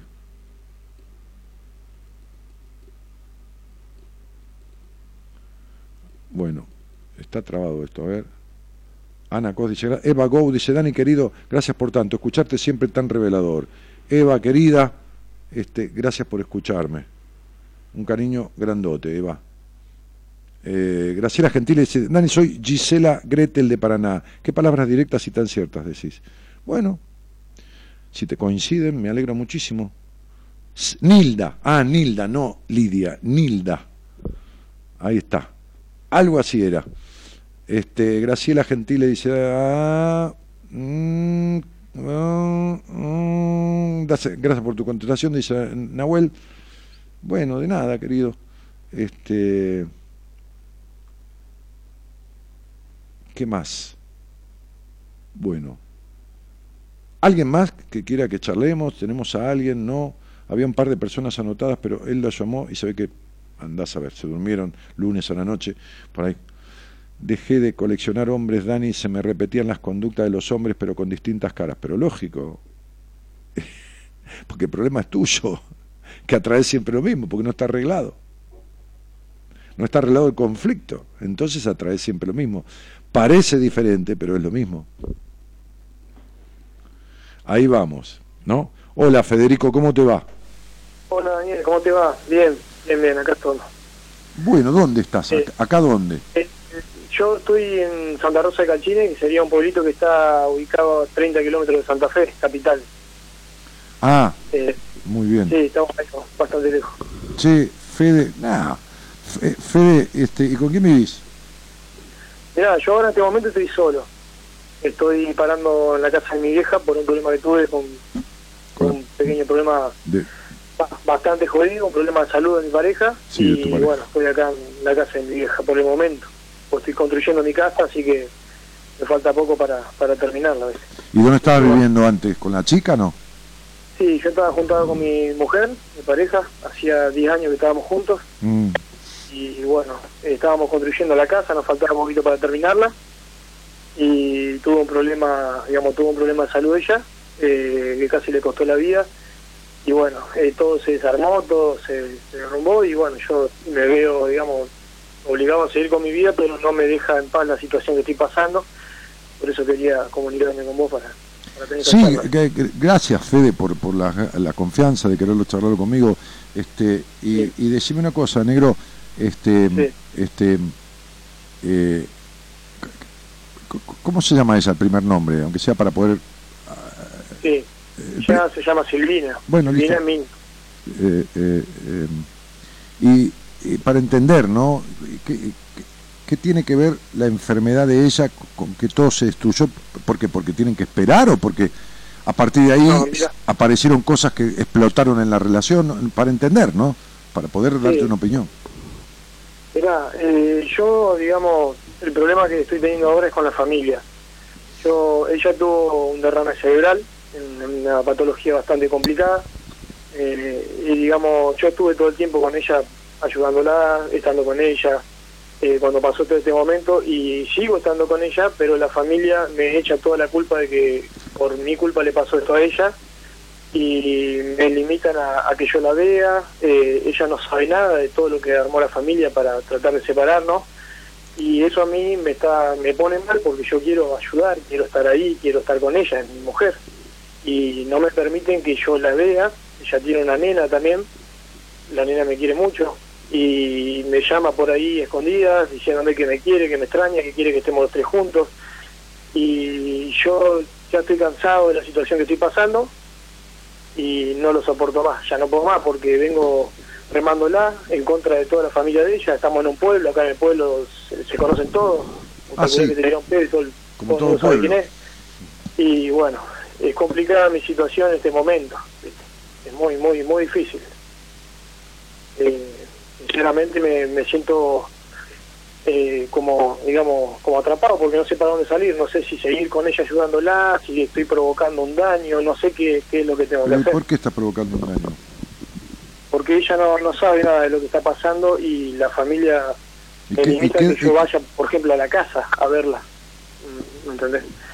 Y yo la veo a ella y quiero quiero estar con ella, sacarla adelante, ayudarla a que se rehabilite, llevarla, porque la estoy llevando, trayendo. Pero espera un poquitito, no entiendo. Si la estás llevando y trayendo, ¿cómo que no te dejan?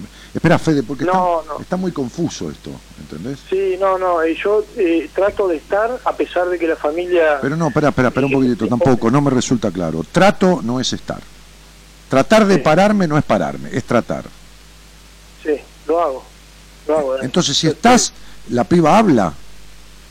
Sí, ella habla. Bueno, y entonces, la que decide es ella. ¿Qué, me está diciendo? ¿Que la familia, que esto, que lo otro? No te entiendo, ¿no? sí, pero ella en este momento no está en una posición de decidir ni nada de eso por el, por el problema que está teniendo, ¿viste? No, pero espera un poquitito. Ese es el tema. ¿Ella quedó con alguna parte del cuerpo? ¿Qué tuvo? ¿Un accidente cerebrovascular? Sí, un derrame cerebral. Sí, ella quedó con hemiplegia y, bueno, le... ¿De qué lado? O sea, eh, izquierdo. Ok. Izquierdo. Sí. Bien, entonces... Sí. Entonces, ¿su capacidad de hablar y razonar está plena o le dificulta mucho el habla? Y le dificulta un poquito, sí, le dificulta el habla y bueno, la capacidad cognitiva de ella también, como que no puede conectar una, una conversación, no puede mantener una conversación, le cuesta, eh, ah. quiere expresarse pero a la vez no, no se puede expresar un poco bien, ¿viste? Entonces es muy ah, difícil mantener un diálogo con ella. Está limitada. Sí, sí, por el momento está limitada. Yo ¿Cuánto hace que ustedes vivían en pareja? Diez años. ¿Hay testigos de esto?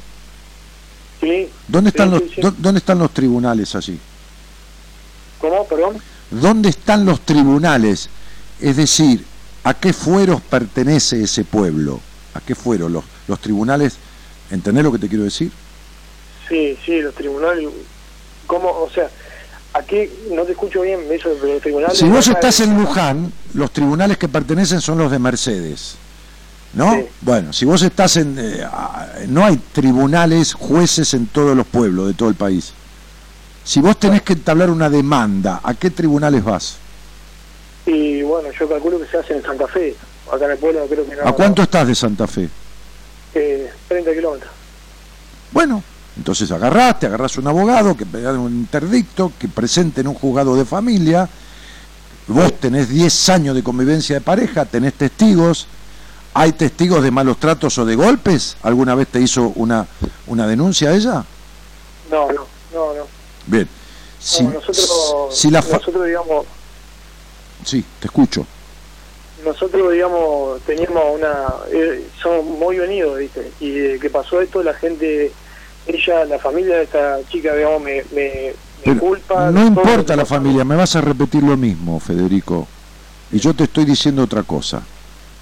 Si no hay nadie que puedan presentarse de testigos contradictoriamente a lo que vos vas a manifestar, es tu mujer, cohabitas con ella, son concubinos desde hace 10 años para la ley hasta tiene derechos ella, ¿entendés? Que, no, no exactamente los de una esposa, pero, pero ya derechos adquiridos por tantos años de concubinato.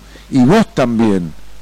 Entonces, anda por el lado de la justicia y presentá un recurso de amparo y que el juez obligue a la familia, te agarras un abogado y haces esto, porque si no, es una lucha de tener la puerta cerrada, donde, ¿entendés lo que te digo?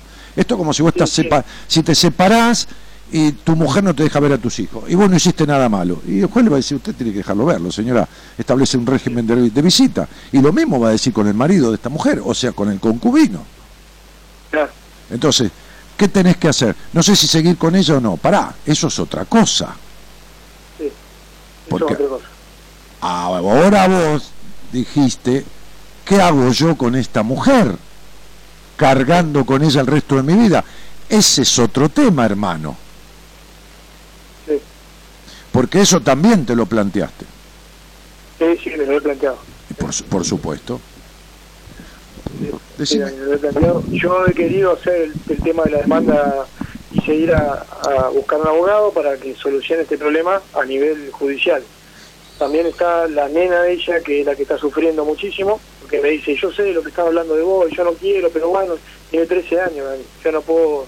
¿Sabés lo que pasa, Fede? Que una cosa, a ver, una cosa es lo que humanamente uno haga por el otro, porque son 10 años de estar con alguien y de compartir, y otra cosa es por separado y no tiene nada que ver que sigas adelante en la pareja o no. Entonces, yo creo, si vos querés mi opinión, que más allá de los planteos de pareja, no que los verás después, humanamente, yo por lo menos siento eso, y yo por lo menos es lo que yo haría, humanamente haría todo lo posible por ayudar a esta que fue mi mujer. Sí. Que fue mi mujer y que lo sigue siendo, pero después veré si lo seguimos siendo, no sabemos. A lo mejor no podés porque te morís dentro de una semana y ella se restablece en un 95%, le queda la manito un poquitito flojita y ella sigue viviendo hasta los 94 y vos te cagaste muriendo, ¿viste cómo es, no? Te van a robar la moto, te vienen a robar la moto y te van a pegar cuatro tiros, ¿entendés? Sí. Claro. Entonces sería, acá tenemos que separar la paja del trigo, ¿no? Separar las aguas, ¿no? Entonces decir, humanamente por esa niña que vos venís desde los tres años con ella, ¿no? Sí. La niña, la niñita, sí. Sí, sí. Por esa niña que sufre tu ausencia, porque sos su padre, el otro es su progenitor, pero vos sos su padre de crianza, Sí. es tu hija de crianza, y por esa mujer que fue, no sé, tu amor, tu mujer durante 10 años, vos- Compañera de 10 años. bueno, me parece bárbaro, sí, yo con mi mujer me casé hace un año, pero hace 11 que estamos, viste, entre ida y vuelta, bueno, entonces, este, este, vos tenés que asistir la parte humana. Sí. ¿Entendés? Sí, sí. Bien. Sí, es lo que estoy haciendo. Entonces- Yo estoy llevando el- la Ento- medicación, eh, eh, no, estoy con este- ella Está bien. Entonces, bueno, pues si estás con ella constantemente, entonces ¿qué te prohíben? ¿Qué te la querés llevar a tu casa, a la casa de tu madre? No sé, no sé qué estás queriendo, que no se entiende. Me parece no, que no, lo que estás que queriendo que el- es dilucidar este quilombo que tenés. Y yo lo que te digo es, en esta etapa nos tenemos que ocupar todo lo que podamos de, la, de las personas. O sea, de esta piba de Silvina era, ¿no? sí, Silvina, De Silvina y de la hija. que ¿Cómo se llama la nena? Bianca. Ah, Bianca, muy bien. De Silvina y de Bianca, así no decimos de la nena. ¿no? De Silvina y de Bianca. Sí. Bueno, nos ocupamos de Silvina y de Bianca. Después veremos qué hacemos con mi mujer, o sea, tu mujer y tu hija de crianza. Ahora es de las personas de lo que hay que ocuparse. Sí, ¿Por qué? Sí, sí. Y bueno, porque son un afecto tuyo, puro, de, de 10 años de vida. sí, ¿Entendés? sí, sí, sí. Sí, es así. Dani. Yo, cuando pasó esto, yo me, me fui a la casa de, de la madre de ella y adelante de todo le dije tenemos que estar juntos, tenemos que estar unidos, luchar para sacarla adelante, para estar lo mejor posible. Y ellos me dijeron, sí, sí, sí, vamos a hacer lo posible que yo. Después resulta que anduvieron hablando, que anduvieron haciendo un montón de cosas, le llenan la cabeza a ella, le llenan la cabeza a la nena, y ella no está en una situación donde se puede poner nerviosa, porque le- ella es hipertensa, ¿viste? Yo la conocí a ella siendo hipertensa. Mira, eh, yo te, voy a, yo eh, te voy a decir una cosa. Vos la conociste a ella siendo de una manera. Sí, Pasaron 10 años y nunca cambió. Es una mina que se hace problema por todo. sí. Bien. El ACB, escúchame a mí, Federico. ¿Cuánto hace que me escuchas? Y yo te escuché eh, la primera vez hace 10 años atrás. Bueno, está bien. Bueno, no importa. Desde hace 10 años. No importa si me escuchaste cinco veces. Desde hace 10 años. Sí. Bueno. Te voy a describir el ACB. ¿Ok? Vamos Sí. a hablar de medicina cuerpo-mente. Ok. Sí. Sabemos que la medicina es una ciencia exacta, la psicología tampoco. Pero estamos hablando siempre de la mayoría de los casos. Y la mayoría no es el 51. Hablamos del 90%, del 70, del 95%. Después hay cosas que son genéticas, después, pero de- eh, eh, congénitas de nacimiento. El ACB, abajo del ACB se lee esto, ¿no? antes morir que cambiar. Sí, Vos conociste- escuché- escuché. Vos conociste a Silvina hace 10 años y hoy Silvina es exactamente la misma. No me digas el nombre y el apellido, dame la fecha de nacimiento, por favor. ¿De ella? Sí, claro. El 30 del 05 de 1989. El 30 del 05. 1989. Sí, sí, sí, ya te escuché. El 30 de mayo. ¿Cuánto de discutidora y demandante tenía Silvina? Y demasiado, Dani. Sí. ¿Cuánto de Demasiado. caprichosa? Claro. ¿Cuánto de posesiva? Ella- ¿Cuánto de mira, yo- ¿Cuánto de... me- Esperá, no me expliques. ¿Cuánto de melancólica? ¿Cuá- ¿Cuánto de dolores de cuerpo arriba, de quejarse? ¿Cuánto de... Sí, eh, totalmente así. Bueno, perfecto. Eh. Listo. Y bueno, eh, bueno, digo, las, las enfermedades tienen causales emocionales de luces que se van encendiendo y que, y que, y que no me digas el apellido, por favor. El segundo nombre, decímelo. Silvina. Noelia. Noelia. Silvina Noelia. ¿Cuánto de explosiva tenía esta piba? Que estaba tranquila a las 2 de la tarde y a las 2 y un minuto explotaba en ira. Todo el tiempo, Dani. Bueno, todo el tiempo. listo, Yo no, no estaba tranquilo por esa situación. Bueno, no, entonces te explotó. ya Sí, te comento que en un momento de su vida ella empezó a. eh, tuvo un problema de salud, se, se atragantó con un pedazo de carne. Yo la salvé en ese momento y de ahí empezó a dejar de comer. Como que no quería comer más carne, no comer, dejó de comer totalmente. Y se empezó a enfermar, se empezó a desnutrir, empezó a tener serios problemas. Y bueno, eh, eso llevó a que nos sentábamos a comer en una mesa. Yo compraba el traía la comida, mi amor, vamos a comer, nos sentábamos con la nena y ya de la nada empezaba. No, que a mí la comida esta no me gusta, que no la puedo tragar, que no la puedo digerir. Y a mí se me hacía un quilombo en la cabeza. Negrito, "¿Qué está yendo vos, vos no comida?". fuiste el marido, vos fuiste el sustituto del padre que le tenía que proveer todo lo que emocionalmente ese padre nunca protegió, ni dio, ni proveyó. ¿Está claro? Sí. Bien. Vos fijate una cosa, fijate el entripado que vos tenés con tu padre. sí, Lo sabés, ¿no? sí, lo sé. Porque mi papá, eh, recién estamos internando la conversación, pero no, nunca estuvo al lado mío. Recién ahora. No, pero está bien, pero está bien, me parece bárbaro, más vale tarde que nunca. Pero estoy hablando del daño en la infancia. Estoy hablando del niño príncipe que se convirtió en sapo. ¿Entendés? Sí. Bien. ¿Y vos sabés, vos tuviste hermanos o tenés? Eh, tengo hermanos de parte de padre, pero siempre fui único hijo de parte de madre, me crié Bueno, solo. bueno, vos fijate entonces el apego y el edipo que tuviste con tu madre. Sí, Muy bien. Lo caprichoso y lo discutidor que sos, lo necesitado de aprobación que sos y lo edípico que sos, que no es casualidad que te hayas enganchado con una mina, madre que tenía una hija, abandonada por su padre, igual que el abandono emocional que sufrió tu mamá de tu abuelo, de su papá, y, y- y quisieras darle a esta mina la puta felicidad que nunca tuvo y que nunca va a tener, porque no se le puede dar felicidad a nadie en la vida. A nadie. Que es la felicidad que tu madre tampoco nunca tuvo. Sí. ¿Me escuchaste? sí, Bien. sí. Entonces vos, como dice la Versuit en el tema soledad, no importa si lo tenemos o no, este, no, te estoy preguntando porque vos lo conoces, Javi, Sí, sí, sí. y vos lo conocés también, Federico, a Sí. esperar que vengan del cielo a lamerte las, las enfermeras del amor a lamerte las heridas, dice el tema, ¿no? De este, Sí. de este poema a la soledad que es esa canción, que es esa canción, y que vos trabajaste de enfermero del amor. Vos, un dejado de lado, un tipo con tal de que lo quieran, un estructurado, un controlador también, un desconfiado de las minas hasta las pelotas, por eso tenés una mina controlador y demandante porque lo tenías encima. Entonces sería, flaco, vos tenés que sanar lo tuyo, ayuda a esta piba emocionalmente, pero algún día sentate con alguien a arreglar esto, porque vos, Fede, con todo mi cariño, vos me conocés hace tiempo, no vas a tener un vínculo sano con una mujer nunca en la puta vida. Tenés, demasiada, tenés demasiadas marcas en tu historia que no están borradas como para tener y armar un vínculo sano, coherente con una mujer en tu vida. No estás en condiciones ni ahora, ni después, ni con esta chica, ni con ninguna otra. Ni con ninguna otra.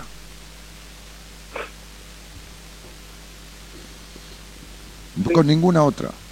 Esta chica fue tu concubina y tu novia. La mujer de tu vida es tu madre. Y ese modelo de mujer es el modelo que te rige. Y hasta que vos no sueltes estas cuestiones y no sueltes el resentimiento que traes de la infancia con tu padre, te va a ser imposible vincularte. Porque vos también sos un enojoso y a vos también te falta libertad. Sí. Y vos también tenés un pensamiento de profunda tristeza adentro, ¿entendés?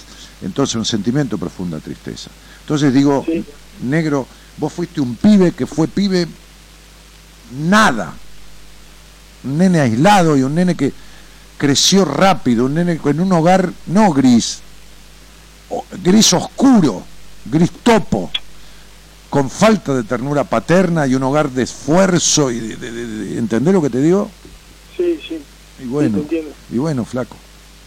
Trabajo de los 12 años y no me puedo, te digo la verdad, no, no puedo avanzar nunca. Pero es que no, no, puedo avanzar nunca. Federico, no- vos sos un tipo con tantas ambiciones materiales que te gustaría poner un kiosco en el pueblo, otro en Santa Fe, otro en Nueva York.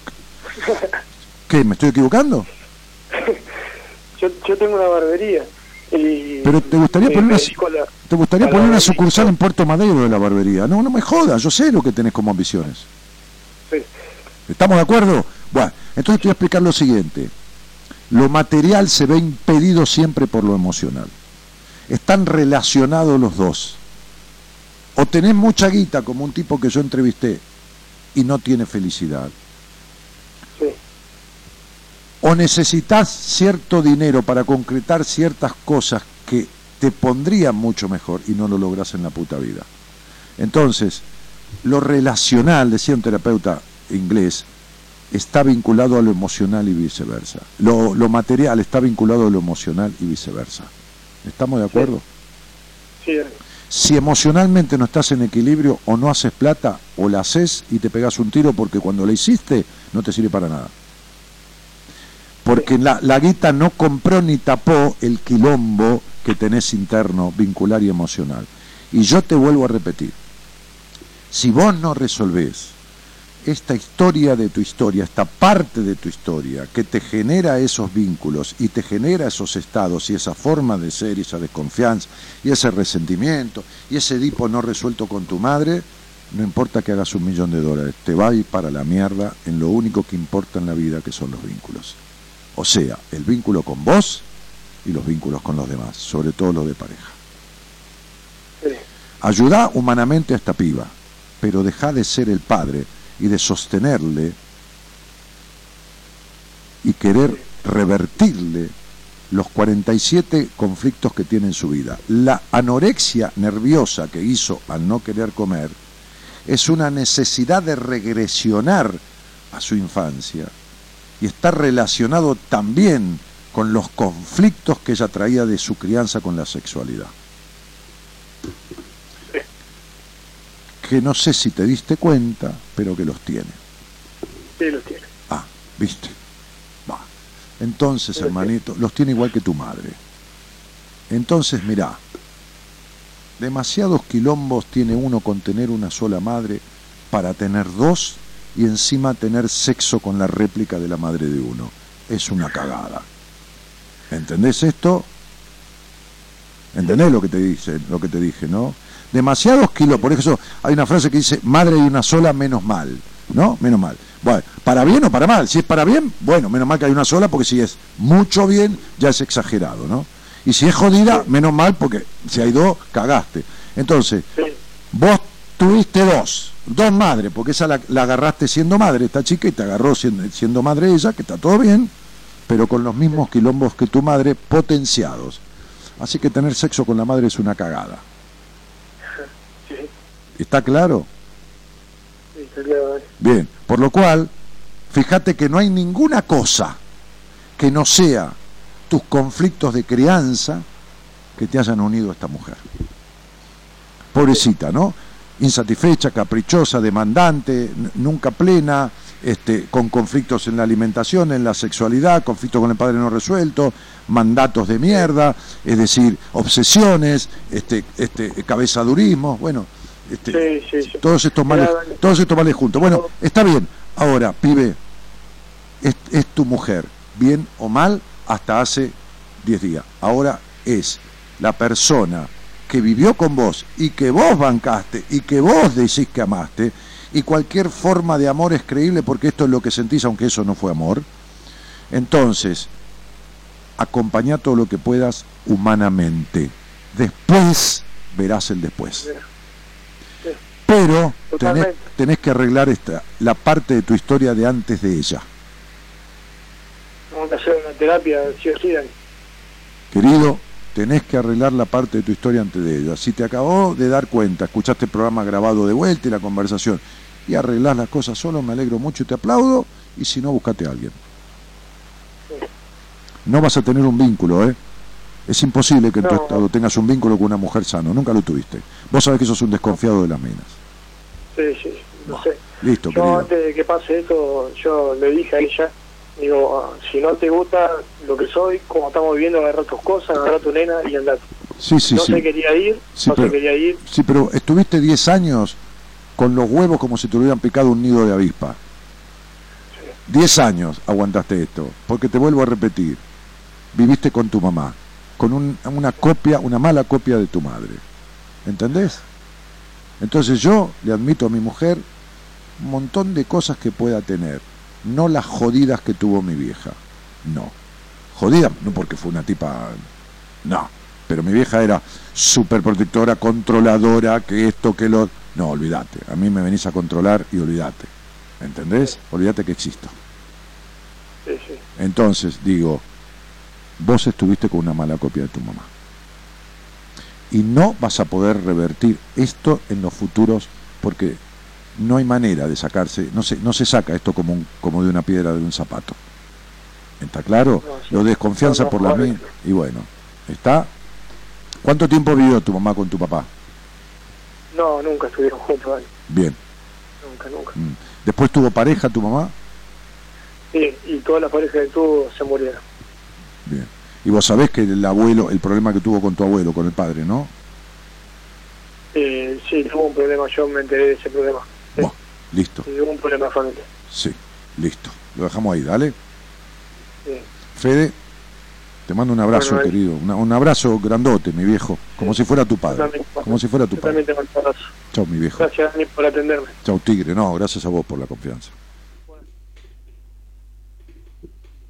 Dale.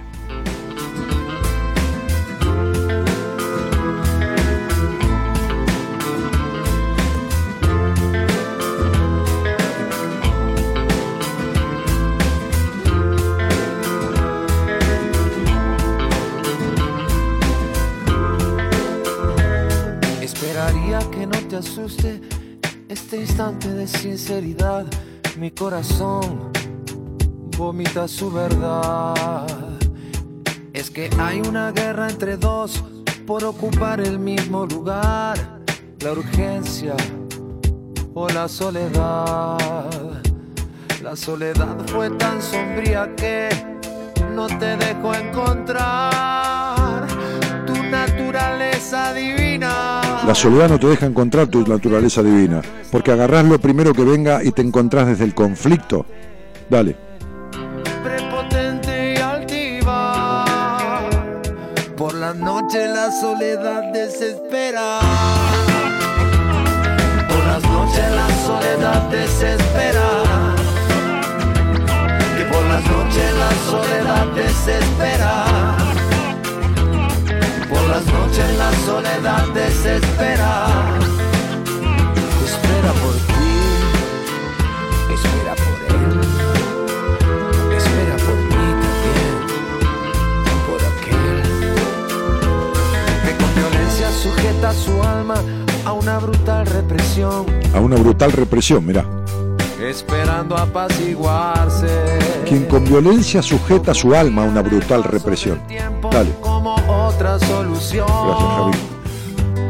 para encontrar la calma. El que espera en el paso del tiempo como solución. Bien, pedo. Dale. rogando entrar en los confines más oscuros. Las noches rogando entrar en los cofines más. Dale. rodillas ante el amor maternal, Pues te arrodillás ante el amor maternal. suplicando. Mamita querida, cuando dice uno en la desesperación.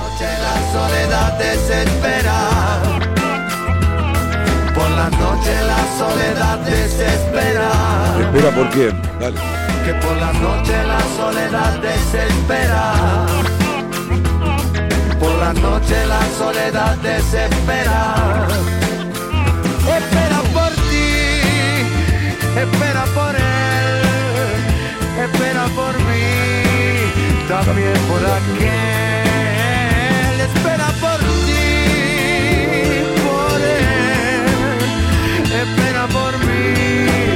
También por aquel.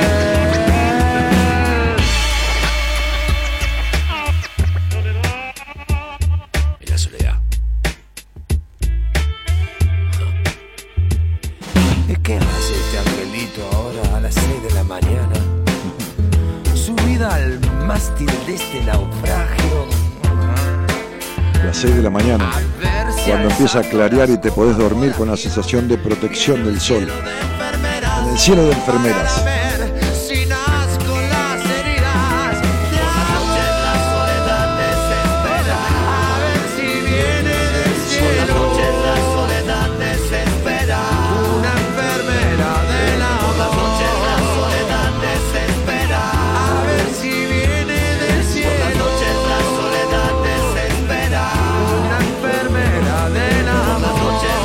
Muchísimas gracias eh, a este partir y repartir buenas compañías que llegó hoy a un récord de, nunca desde esta etapa que televisamos. Este, 300 y pico de personas posteando, este, este, interviniendo. Por supuesto que debe haber, qué sé yo, cuántas escuchando, ¿no? A partir de la radio o sin escribir acá, sin, este, pero, pero eh, increíble, muchísimas gracias este, por este y repartir buenas compañías, ¿no?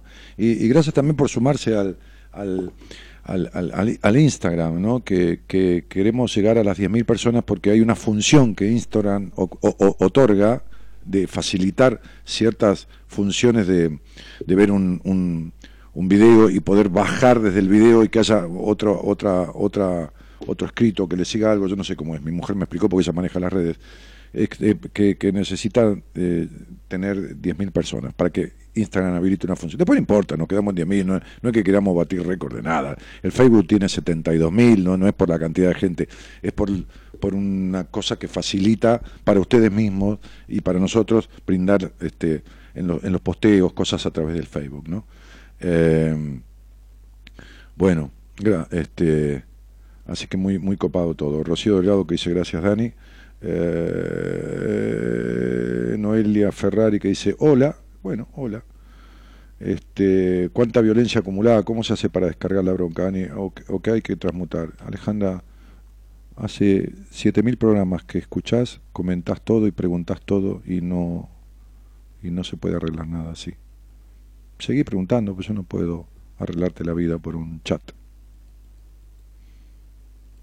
Porque todo lo que vos preguntás es una generalidad que necesita individuarse, no individualizarse. Pues ya lo estás individualizando, pero individuarse según cada individuo. ¿Esto qué querés? ¿Que te trate por chat?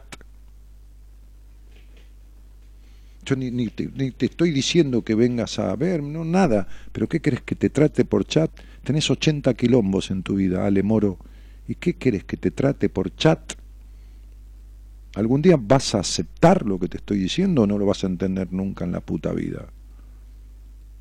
Deja de inspirarte lástima a vos misma. Deja de inspirarte lástima a vos misma.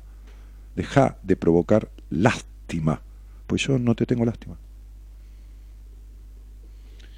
Paula Peláez dice, qué bendición haberte encontrado, Dani, gracias por enseñarnos tanto, un placer escucharte. Paula Peláez, bueno, Paulita, gracias querida. Elvira Morales dice, tremendo, Dani, ¿qué pasó? Tremendo, dice. Graciela Noemí dice, hola Daniel, te encontré, ¿qué tengo que hacer para tener una entrevista con vos? Te pedí, te per ah, te perdí y necesito hablar con vos cara a cara. Chau. Cara a cara, dice, me da miedo. Bueno, que entra, lo, más fácil para todo, para todo, para saber que es un seminario, para anotarse, para para un libro que te lo manda la editorial, para leer sobre mí cosas que yo de mi vida, de, estudios que he hecho, lo que fuera, talleres que di, lo que fue. entras en la página web www.danielmartinez.com.ar www.danielmartinez.com.ar Ahí tenés todos los links del Instagram, de esto, de lo otro. Dice entrevistas, plic, hace plic.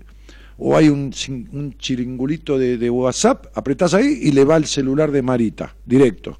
O dice entrevistas, llenás el formulario eh, con tus datos y te llega toda la explicación de la entrevista y, y- y esto y lo otro y la fecha posible. Todo. Todo lo, lo puedes hacer desde, desde allí. ¿Está? Ningún, ningún problema. Este, una pregunta, che, me das el teléfono de, Enrique Audine, bueno, te lo pasan.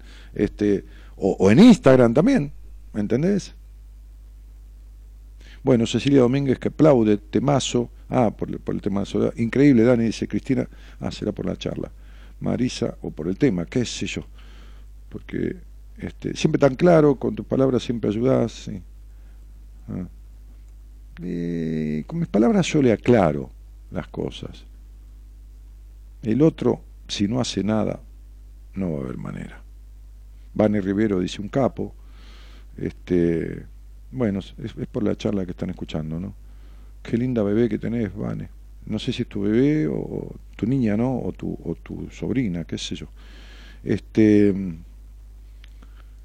este es el punto, ¿no? Jime Carrizo dice, hola Dani, te escucho hace muchos años y hace poquito te volví a escuchar de nuevo. Qué lindo, gracias por tus palabras.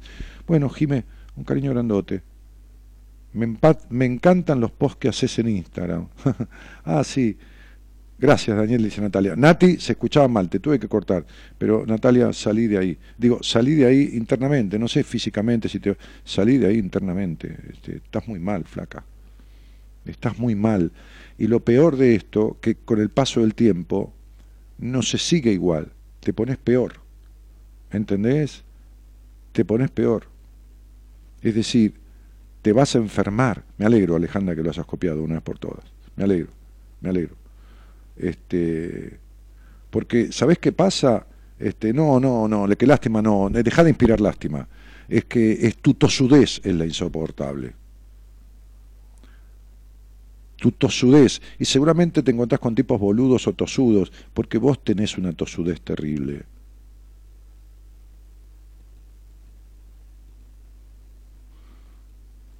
Este es el punto. Porque te he contestado mil veces que no se puede arreglar. No, lo pregunté porque nos pasa a todos. Lo que les pasa a todos no sirve responderlo. Hay que individualizarlo. Cuando yo hago una entre, cuando yo hago una apertura, todos se identifican y vos te crees que lo arreglan porque se identifican. ¿Entendés que sos una tosuda? Y que hace meses que seguís siéndolo.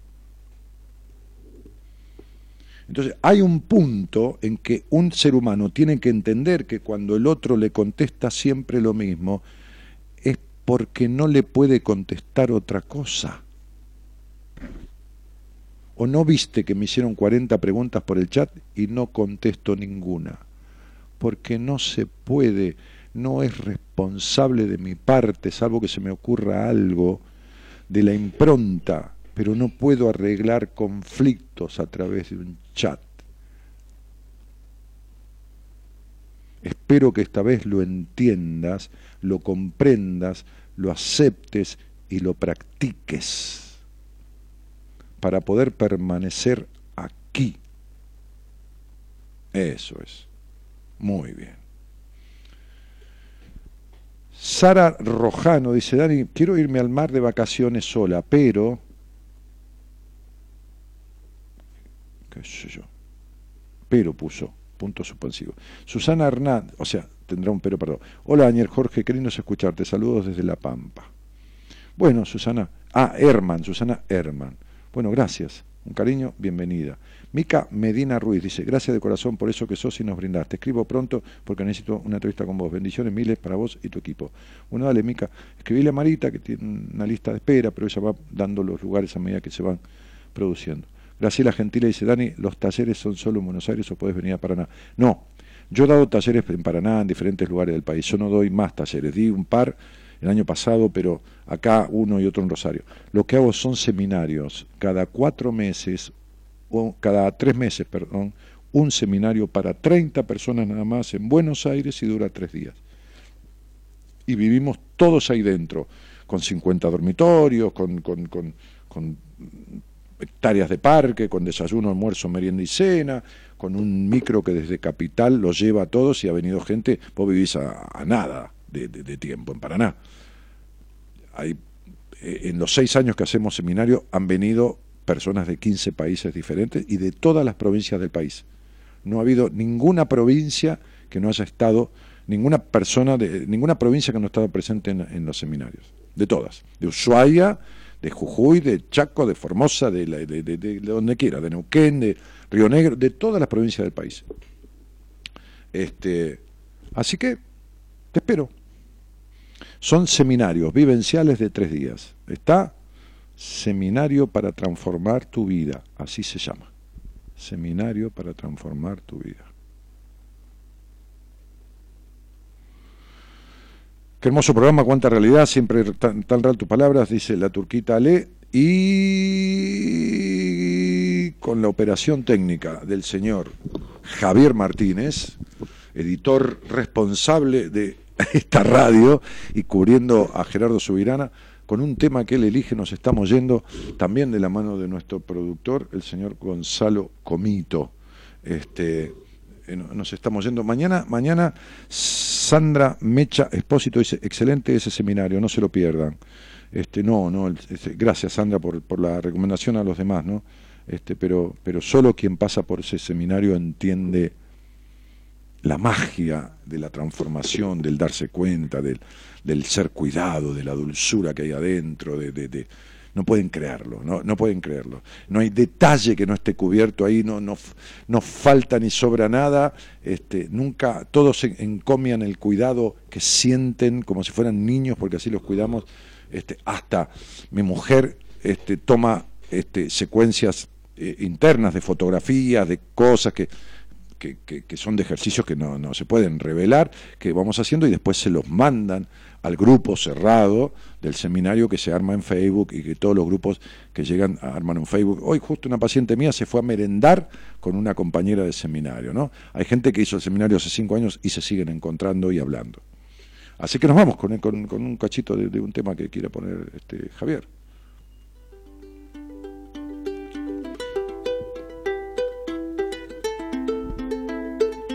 Te cuento, dice, tengo un hombre maravilloso al lado, gracias a los consejos tuyos todos los días. Hace siete años te escuché. Saludos de Altagracia, soy Cintia.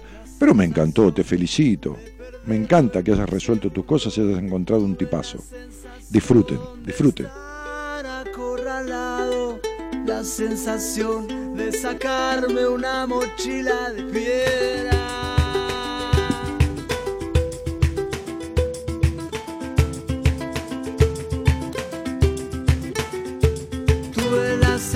Sensación marchando codo a codo, la sensación de andar por el costado. Tuve la sensación de estar enamorado, la sensación de estar congelándome. Sensaciones Tema que abrió la semana pasada, ¿eh?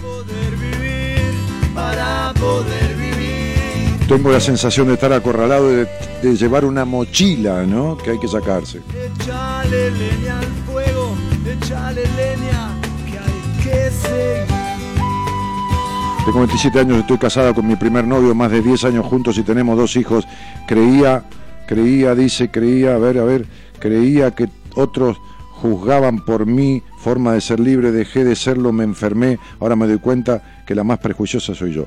Rocío, hablemos algún día de estos, porque bueno, es lo mismo de todos los días, ¿no? Imposible arreglar esto. Me- te agradezco mil, cuando me estoy por ahí todo el mundo escribe rápido, ¿viste? Este, esto es como cuando están por llevarse, ¿viste? Que nadie se levanta a agarrar los postres del casamiento y están por levantar los postres. Pará, pará que quiero agarrar un pedacito de esto, un pedacito de lo otro. Eh, hablemos, flaca, porque se entendió poquito todo esto que pusiste, ¿eh? que los otros y que entonces y que y qué sé yo. Bueno, señoras, señores, mañana la licenciada, este, hola Comito, dice Valeria acá, este, este tema, ¿cuál es? Se llama Sensaciones, flaca, se llama Sensaciones.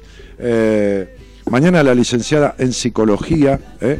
este, este, docente universitaria también, eh, Noemí De Vito, ¿eh? no mide Vito. Interesantes programas, como hacen ella y todos los columnistas.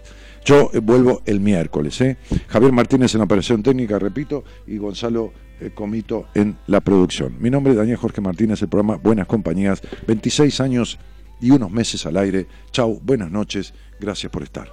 La muerte tan cerquita, respirar profundo, la vida en todos lados.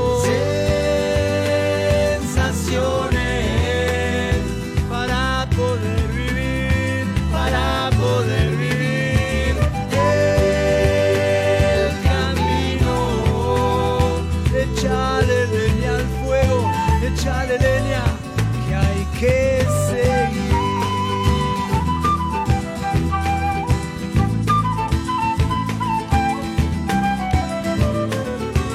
Tuve la sensación de ser abierto y puro, de la coraza, de estar petrificado. Tuve la sensación del culo acomodado, la sensación de dejarlo todo por amor. Sensaciones